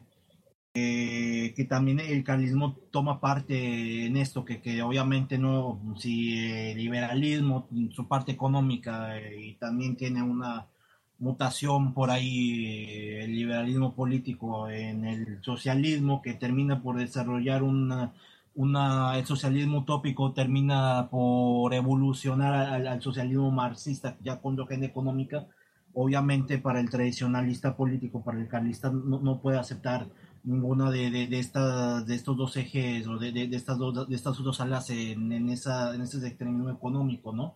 Eh, entonces, eh, el carlismo eh, te, te, viene a hablar, de cuando habla de economía te habla, y de temas sociales, te viene a hablar de eso, de que había eh, propiedad privada, familiar, sí, también había tierras comunales, había un balance, eh, inclusive en, un sentido donde los fueros que eran políticos eran compatibles en ese balance económico, ¿no?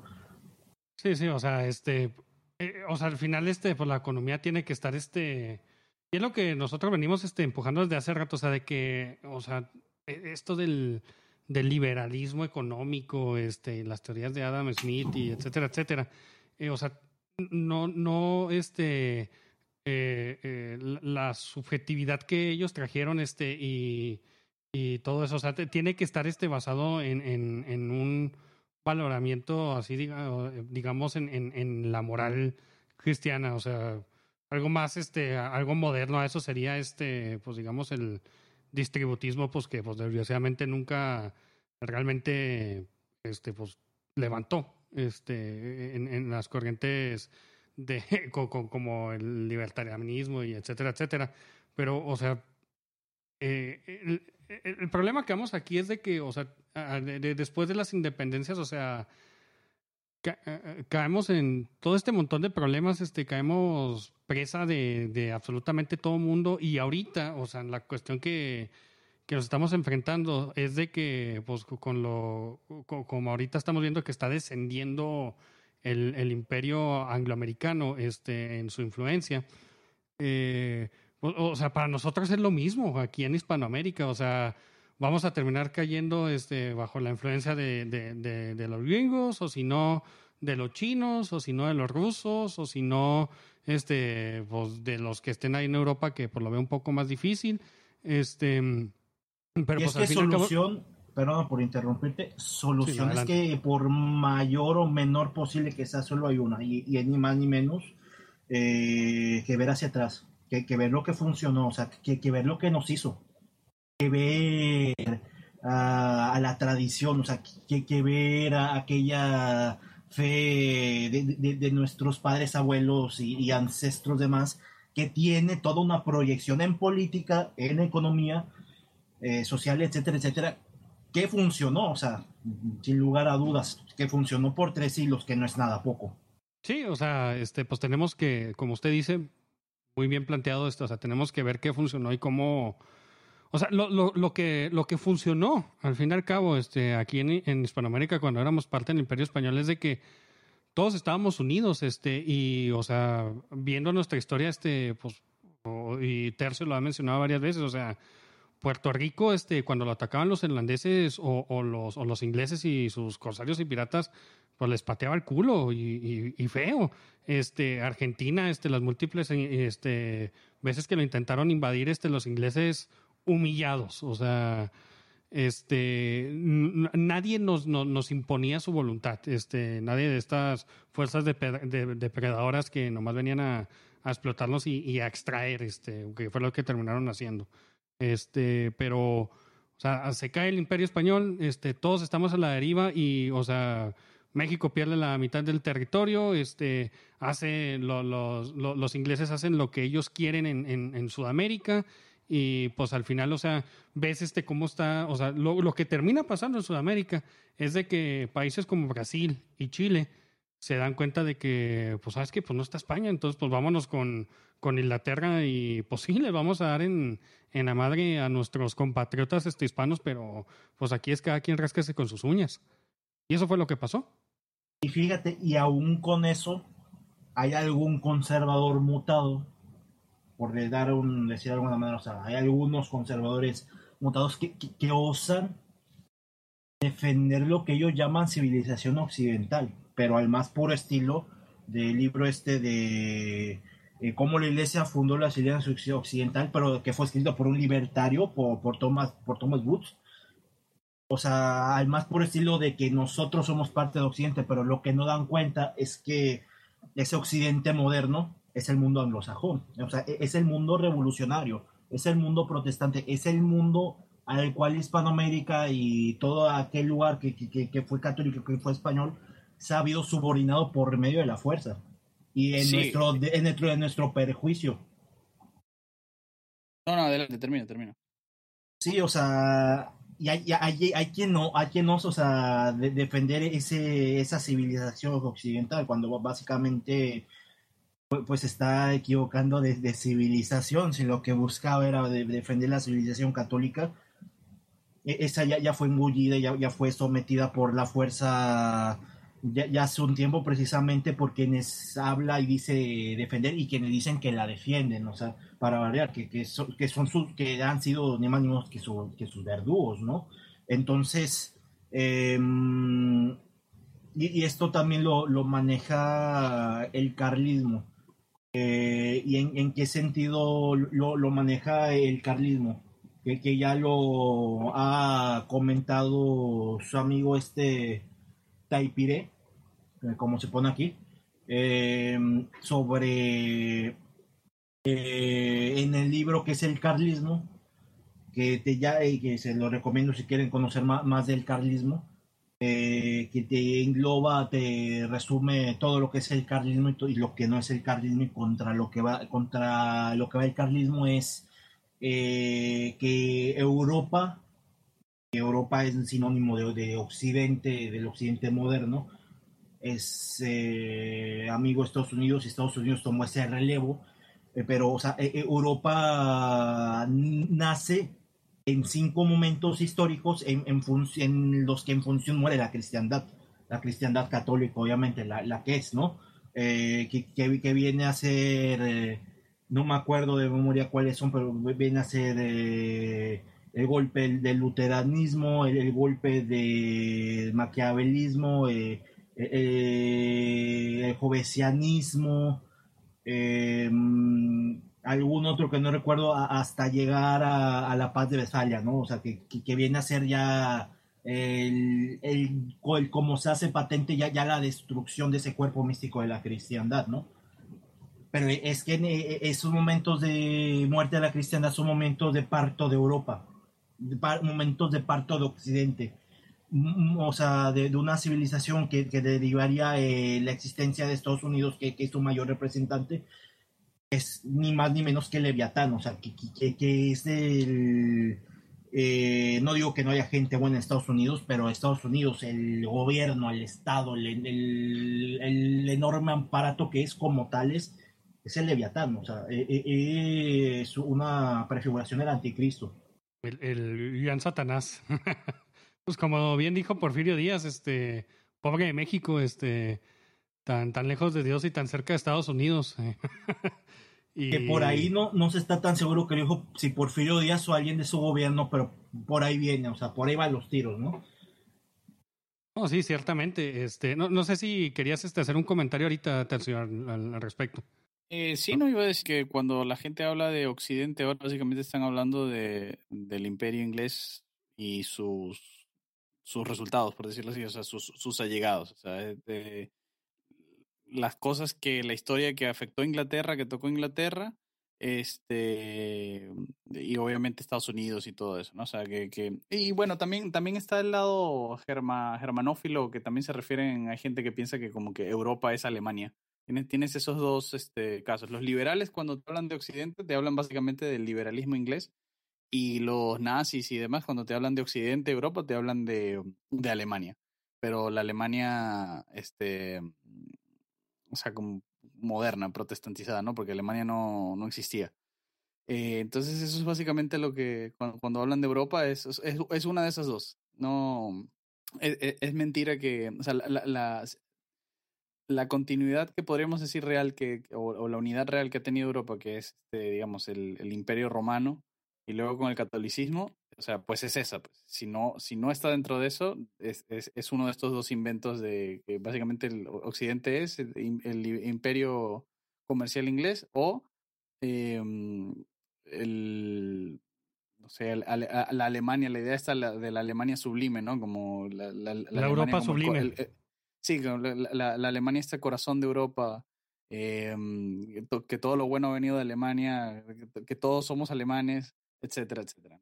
Ok, ahora ya para dar avanzada este punto que me faltaba eh, sobre Brasil y Portugal, pero este tema yo lo iniciaré y también para no llevar mucho con, con una pregunta. ¿Ustedes porque no, o sea, consideren o no si Brasil o Portugal y territorios que fueron parte de la corona de Portugal eh, mm, consideren o no que es parte de la hispanidad, ¿ustedes por, por qué motivo no considerarían que fuera parte de, de la hispanidad? Esto se lo dejo a Tercio porque él tiene creo que una respuesta más, más profunda al respecto. Se, se me cortó el internet, tienen que volverme a decir, lo escuché todo robótico. ¿Cuál es la pregunta? Ok, eh, en caso de que consideraran ustedes que Brasil y Portugal no es parte de la hispanidad, todo lo derivado de, Portugal, o sea, ¿por qué razón sería eso? O sea, ¿cuál es, si, si, fuera así o no fuera así? Si fuera así, ¿qué, qué arguirían al respecto? Porque ya tenemos, o sea, yo diría que puede serlo en un sentido más largo, o sea, más, más grande, más a largo plazo, o sea, no tendría problema.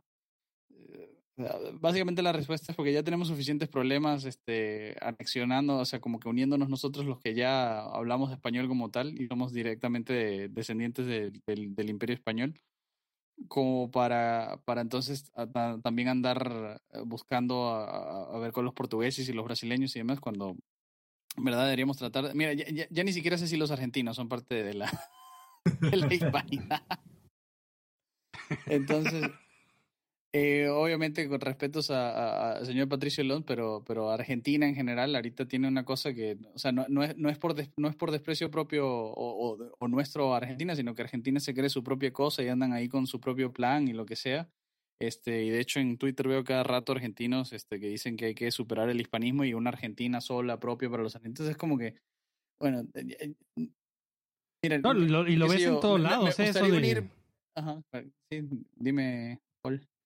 Ah, no, o sea, lo que iba a decir es de que lo ves en todos lados, este, lo de tirarle sí. a, la, a la hispanidad, o sea, sí. eh, no existe para ellos y si existe es, es todo lo malo, así completamente, ah, ¿cómo se llama eso cuando le, este, le avientas todo el mal a algo? Eh, esa, no sé, el, el, el um, chivo expiatorio. Maniqueo, maniqueo, así. Ah, maniqueo. No, bueno, entonces yo diría que simplemente, o sea, no, no, es por un tema, qué sé yo, metafísico, ontológico, lo que sea, que me, que me dan asco los, los brasileños o los portugueses, no tengo ningún problema. Es este. Es simple. Es, mira, es, es, la misma, más o menos la misma razón por la que no tratamos temas de Filipinas, nada de eso. Es como que no, no ni siquiera conozco un filipino, no tengo, o sea, como que ya, ya es difícil tener esos lazos, esos tratos, entonces vamos poco a poco, pues vamos a, qué sé yo, primero se una Perú con Bolivia, a ver si logramos algo, y luego Perú, Bolivia Ecuador, y así vamos, y, y luego a medida que vayamos avanzando, vamos viendo si integramos a, a, los brasileños, a los portugueses, a quien sea. Y mm, ahora, hay, hay, otro, hay otro, hay un lema que, por el que yo me guío, que es este, ¿no? Que el, con, con nosotros quien quiera, ¿no? y contra nosotros el que pueda, pero entonces, es, esa con nosotros quien quiera, pero yo no voy a, o sea, ya la situación está tan, tan difícil y recursos tan limitados que entonces ponerme a, ah, no, sí, vamos a incluir a toda esta gente y eh, lo que sea, y un- una vez esta, el- los españoles una vez este, eh, atracaron un barco en esta isla, entonces los nativos de esta isla son parte de la hispanidad, es como que no, pues, o sea, el, que quiere ser parte de la hispanidad, pues que se una, pero mientras tanto los que nosotros ten- tenemos que trabajar con los recursos limitados que tenemos, con la, la- la gente que tenemos más en común. Ese- esa es mi opinión.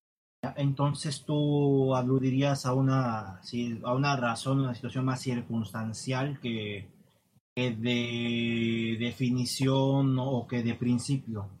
Sí, eh, sería más constancial que definición de principio, porque definitivamente Portugal ha estado ligado a la a España y, o sea, siendo sin querer faltarle el respeto a los a los portugueses, a los brasileños, eh, o sea, Portugal, el, el portugués podría bien ser otra lengua española, por decirlo así, ¿sabes? Otra, otra lengua, igual que el catalán es una lengua española y el gallego es una lengua española. El Este, portugués viene del gallego. Claro. Entonces, este, eh, nuestros, no- no- estamos como que muy unidos, irrevo- irrevocablemente unidos, pero mientras, o sea, eh, si Portugal, Bra- Brasil quieren lo que sea, adelante. ¿no? En ningún momento se les va a decir que no, porque qué sé yo, solamente, no, no sé, ni siquiera sé qué razón tendríamos para decirles que no, más allá de las razones circunstanciales tácticas que ya, que ya estoy diciendo. Pero eh, yo, yo diría que en ese caso sí, sí es algo sufrido por todos, o sea, que, que realmente eh, en toda Hispanoamérica eh, y en todos los países que, que fueron España, se tiene, o sea, son unos, son unos servideros, quizás algunos más que otros, ¿no? Eh, en tanto, luego algunos eh, arguían eh, que, por ejemplo, ya, ya no de forma circunstancial, como tú lo dices, que eso es, bueno, es respetable, ¿no? Sino como forma, ya por definición o de principio, que decían que, que Portugal y por lo tanto Brasil no es hispana porque no sé, que Portugal traicionó antes España o o X o Y razón, pero, pero es que pues, desde esa perspectiva, ¿qué parte de la hispanidad no ha pasado por ahí? O sea, ¿quiénes no son, quién, qué países de la Hispania no son traidores desde esa perspectiva? ¿Quiénes no se aliaron con Estados Unidos o con los ingleses? En, o sea, ¿quiénes no se separaron? O sea, me explico. Y, y es que al final de cuentas eh, es- volvemos a lo mismo de que, pues, eso es lo que pasa. Eh, teníamos una civilización y actualmente tenemos restos muy diluidos de una civilización, pero porque hu- hubo una destrucción sistematizada de esta desde, desde 1640, o sea, empezando con la separación de Portugal y continuando, o sea, empezando con la paz de Westfalia y terminando con eh, la independencia de, o sea, la, la independencia de Filipinas y Cuba. Y hasta la fecha ya lo, lo que se viene a, viene a ser una, una guerra de exterminio de lo que quedó, de lo que quedó, de lo que quedó. Eh, ya de- dentro de nuestros propios países, ¿no? Oh, sí, este. O, sea, obviamente aquí el, problema que tenemos es de que ha sido un internicidio. E- e- Eso más que nada es en, en Sudamérica, porque pues aquí México, pues realmente sus guerras, este, pues han sido contra él mismo y pues contra los gringos, este. y, y, pues para de contar, bueno, y los franceses cuando fue la intervención ahí. La- las circunstancias nos lo ha dejado más fácil el, el tomar un poco de conciencia para quien quiera, eso sí, ¿no? Sí, o sea, tenemos, es muy claro para nosotros, o sea, es, es de, es una bendición y una maldición, este, porque también se vuelve así como que un, un este, eh, o, o sea, el, el continuo, digamos, este, a, animosidad que tenemos a los gringos, o sea, termina volviéndose, o sea, como que nuevamente algo maniqueo, o sea, si no fuera por, por los gringos, este, o sea, ahorita México sería un paraíso, pues no, o sea, Ahora- no, con no con la gente que, que se hizo del poder después de las independencias. Ahora, eh, ok, ya- eso es lo, al punto que quería llegar ya para lo que viene a ser el último punto. O sea, eso es lo que hay sobre la mesa. eh, Tuvimos una civilización, la destruyeron, nos han hecho que nos matáramos entre nosotros por dos siglos. Eh, ¿Qué hay? O sea, ¿qué tenemos? ¿Qué se puede hacer? O sea, respecto a, además de, de esperar la segunda venida de nuestro Señor, que, que- que es lo que muchos o ve- verían lo, lo más fácil, lo más sencillo, claro, o sea, saltándose el hecho de que tenemos ciertas responsabilidades en tanto nuestro Señor no venga, ¿no? E- Entonces, eh, eh, por ejemplo, ¿cuál es la agenda de- del carlismo en Hispanoamérica hoy día? Eh, pues recuperar en la medida, ahora sí que va, va- a sonar muy eh, redundante, pero viene a ser recuperar en la medida de lo posible lo que es posible recuperar mediante la creación de, de, de círculos y, y nexos de otras organizaciones en torno a los círculos eh, de poco a poco, eh, ladrillo por ladrillo, o sea, lo que viene a ser la, la reconstitución o, sea, o- o- o el renacimiento de la sociedad política católica. Claro, porque es, y es por ahí lo que voy muy en contra yo de, de los reunificacionismos modernos, de los de la mayoría de los hispanistas que pululan por internet, a pesar de que yo también estuve por ahí pululando por internet, eh, también confundido hace unos cinco años, o sea, no sé, pero eh, y, es que ese romanticismo, el romanticismo de muchos grupos hispanistas o, y de tajo de, de, de todos los reunificacionismos modernos, dígase de reunificación de Puerto Rico con España y tal, o sea, o alguna otra especie de, de reunificacionista. No, no, ahorita una unificación con España, o sea, no. O sea, eh, para cómo está España, ¿no? Este, pero, o sea, el, el objetivo, este, como yo lo veo, este, con por lo menos lo que nosotros estamos tratando de empujar con, con nuestra eh, corriente de hispanismo es, digamos, este, o, sea, como hemos visto que solos no hemos podido, este, contra el Yankee, contra otras, eh, este, influencias extranjeras, o sea, tenemos que conformar un bloque, este, pues, para defendernos, porque solos no hemos podido y vamos a seguir sin poder. Ok, pero a lo que voy es que por sí, la de entrada, hablando del movimiento de reunificación, de reunificacionista, ¿no? O sea, en primera, la reunificación es inviable. En segunda, eh, que a lo mejor debería de ser en primera y la primera segunda, de, que no sirve, si fuera viable, no sirve absolutamente de nada, porque España actualmente es, eh, eh, un congal, o sea, directamente, o sea, eh, si todo de esto de lo que estamos hablando, que por definición ha, destruido nuestra civilización, ha destruido a la patria, ha destruido cualquier noción de bien común, si, o sea, si, todo esto lo encarna el Estado español actual, a rajatabla, ¿cuál es la razón entonces para una reunificación de, de- en estos actores? Si esa reunificación lo único que causaría sería repetir el mismo esquema de las republiquetas bananeras en un espacio más grande, o sea, me explico.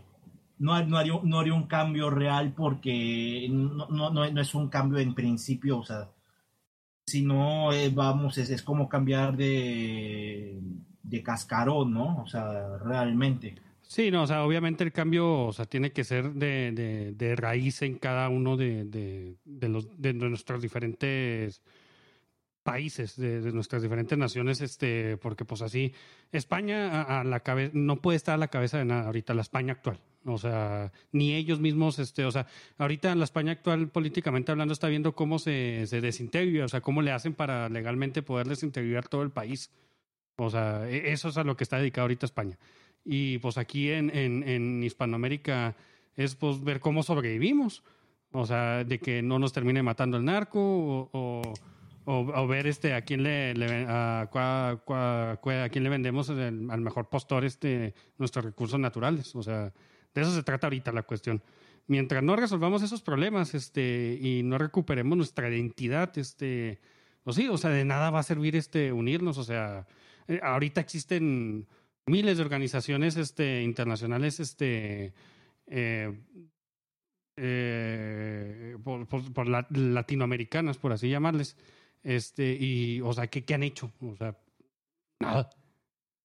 Sí, y es que a veces la masonería en su hacer internacional eh, también, no, no, la masonería ha disgregado, la masonería ha dividido, pero no solo divide, también ha hecho, también ha unido en función de controlar regiones enteras, o sea, la ONU es un ejemplo y también la mayoría de las organizaciones regionales eh, que hay eh, en Hispanoamérica, que, le llaman Latinoamérica esas organizaciones, pero pues es Hispanoamérica, eh, son, son de cuño masónico, son de cuño liberal y son ni más ni menos para controlar eh, como enteros a esas regiones, ¿no? O sea, unir por unir no, no es, o sea, no, no va. Uh, entonces, si, la, si el origen de nuestra fortaleza no está en unión por sí sola, en que está en la, en la, en la fe, eh, en, la, en, la, unidad de, en la fe. Ahora, si eso es, o sea, actualmente, ok, si ya eh, des, destruyeron la, la, integridad política de la cristiandad con la paz de Westfalia, si ya destruyeron los restos de esa cristiandad eh, dividiendo y desgregando España, si, si, si ya eh, de, ahí pasaron un proceso local de descristianización en el cual se metieron o se impulsaron, eh, se impulsó el protestantismo en algunos lugares como Centroamérica ha tenido mayor éxito, en algunos lugares menos éxito, como en el Bajío aquí en México, eh, que sigue siendo dentro de lo que cabe, al menos hasta cierto nivel católica más que el resto del país, ¿no? Eh, eh, y eso se ve. Yo, yo viví en el Bajío un año y medio, no es mucho, pero al menos se alcanza a ver. La población está menos secularizada que aquí, ¿no?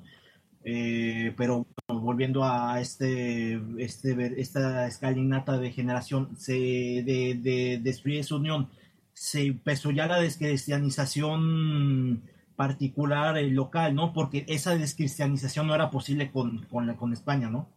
Con, con, esa cristiandad menor todavía patente viva no era posible esa descristianización. Para eso se hizo pero al final de cuentas porque el objetivo era esa descristianización así fuera de forma local, así fuera a funcionar en mayor o menor medida de, de, dependiendo, dependiendo de, de, la región, del país, etcétera. Y por ahí va en ese mismo camino, o sea, eh, cómo se ha ido de, descristianizando, cómo se ha ido desmoralizando, cómo se ha ido destruyendo el, el tejido social, el tejido sociológico, el, tejido, el tejido moral el mismo concepto de la patria, cómo, cómo se ha ido degenerando, ¿no? Pero es que al final de cuentas, porque el objetivo último fue eh, destruir aquella obra que hicieron los reyes, los conquistadores y los misioneros en esta tierra, que, que fue eh, la evangelización de, este, de la mayor parte de este hemisferio, ¿no? De Filipinas y algún que otro lugar, ¿no? Eh, entonces, por, por lógica, si el objetivo fue la descristianización, lo de, si de algún lugar hay que empezar deshaciendo de esos romanticismos que no sirven para nada más que para eh, linchar gente públicamente, entre ellos yo por desgracia, pero bueno, eh, ni hablar, porque me han linchado, ¿eh? Pero bueno, eh, dejando al de lado estos romanticismos, bueno, lo que... O sea, para terminar, para terminar. Dejando de lado esos romanticismos es que se tiene que cristianizar en la medida de lo posible o salvaguardar lo último que queda cristiano en estas tierras. Me, me, parece que está muy bien y me parece que es un, un buen punto como para cortar el programa y dejarlo hasta aquí. Y dejamos en otra ocasión de cómo, cómo logramos eso otro, para otro momento, ¿qué te parece? Sí, es un tema complicado. Sí, este, porque ya nos extendía, estamos casi dos horas, este, ahorita con, con, la grabación, entonces pues sí para ponerle, este, o, o pa, para dejarlo en otra ocasión aquí como dijo el estimado Tercio. Este, no, pues señor Castellanos, este, pues interesantísima la, la, la plática, este, pues sí, lo, lo, lo, vamos a volver a invitar, este, pues para, para continuar este con, con, con, la conversación y pues muchas gracias a nuestros panelistas que ya se fueron este por, por unirse con nosotros, a, a Taipirea, y pues también muchas gracias por, por unirte ahorita a nosotros, Tercio. Sí, muchas gracias a ustedes dos, eh, agradezco el espacio sobre todo y, y, pues, pues eso, o sea, un placer haberlos conocido y pues ya nos estaremos viendo en la, la próxima ocasión entonces. Ok, este, no, pues creo que con esto nos despedimos. Muchas gracias, audiencia, por habernos acompañado eh, en, en, este episodio y pues nos vemos la siguiente semana. Hasta luego. Gracias. Luego.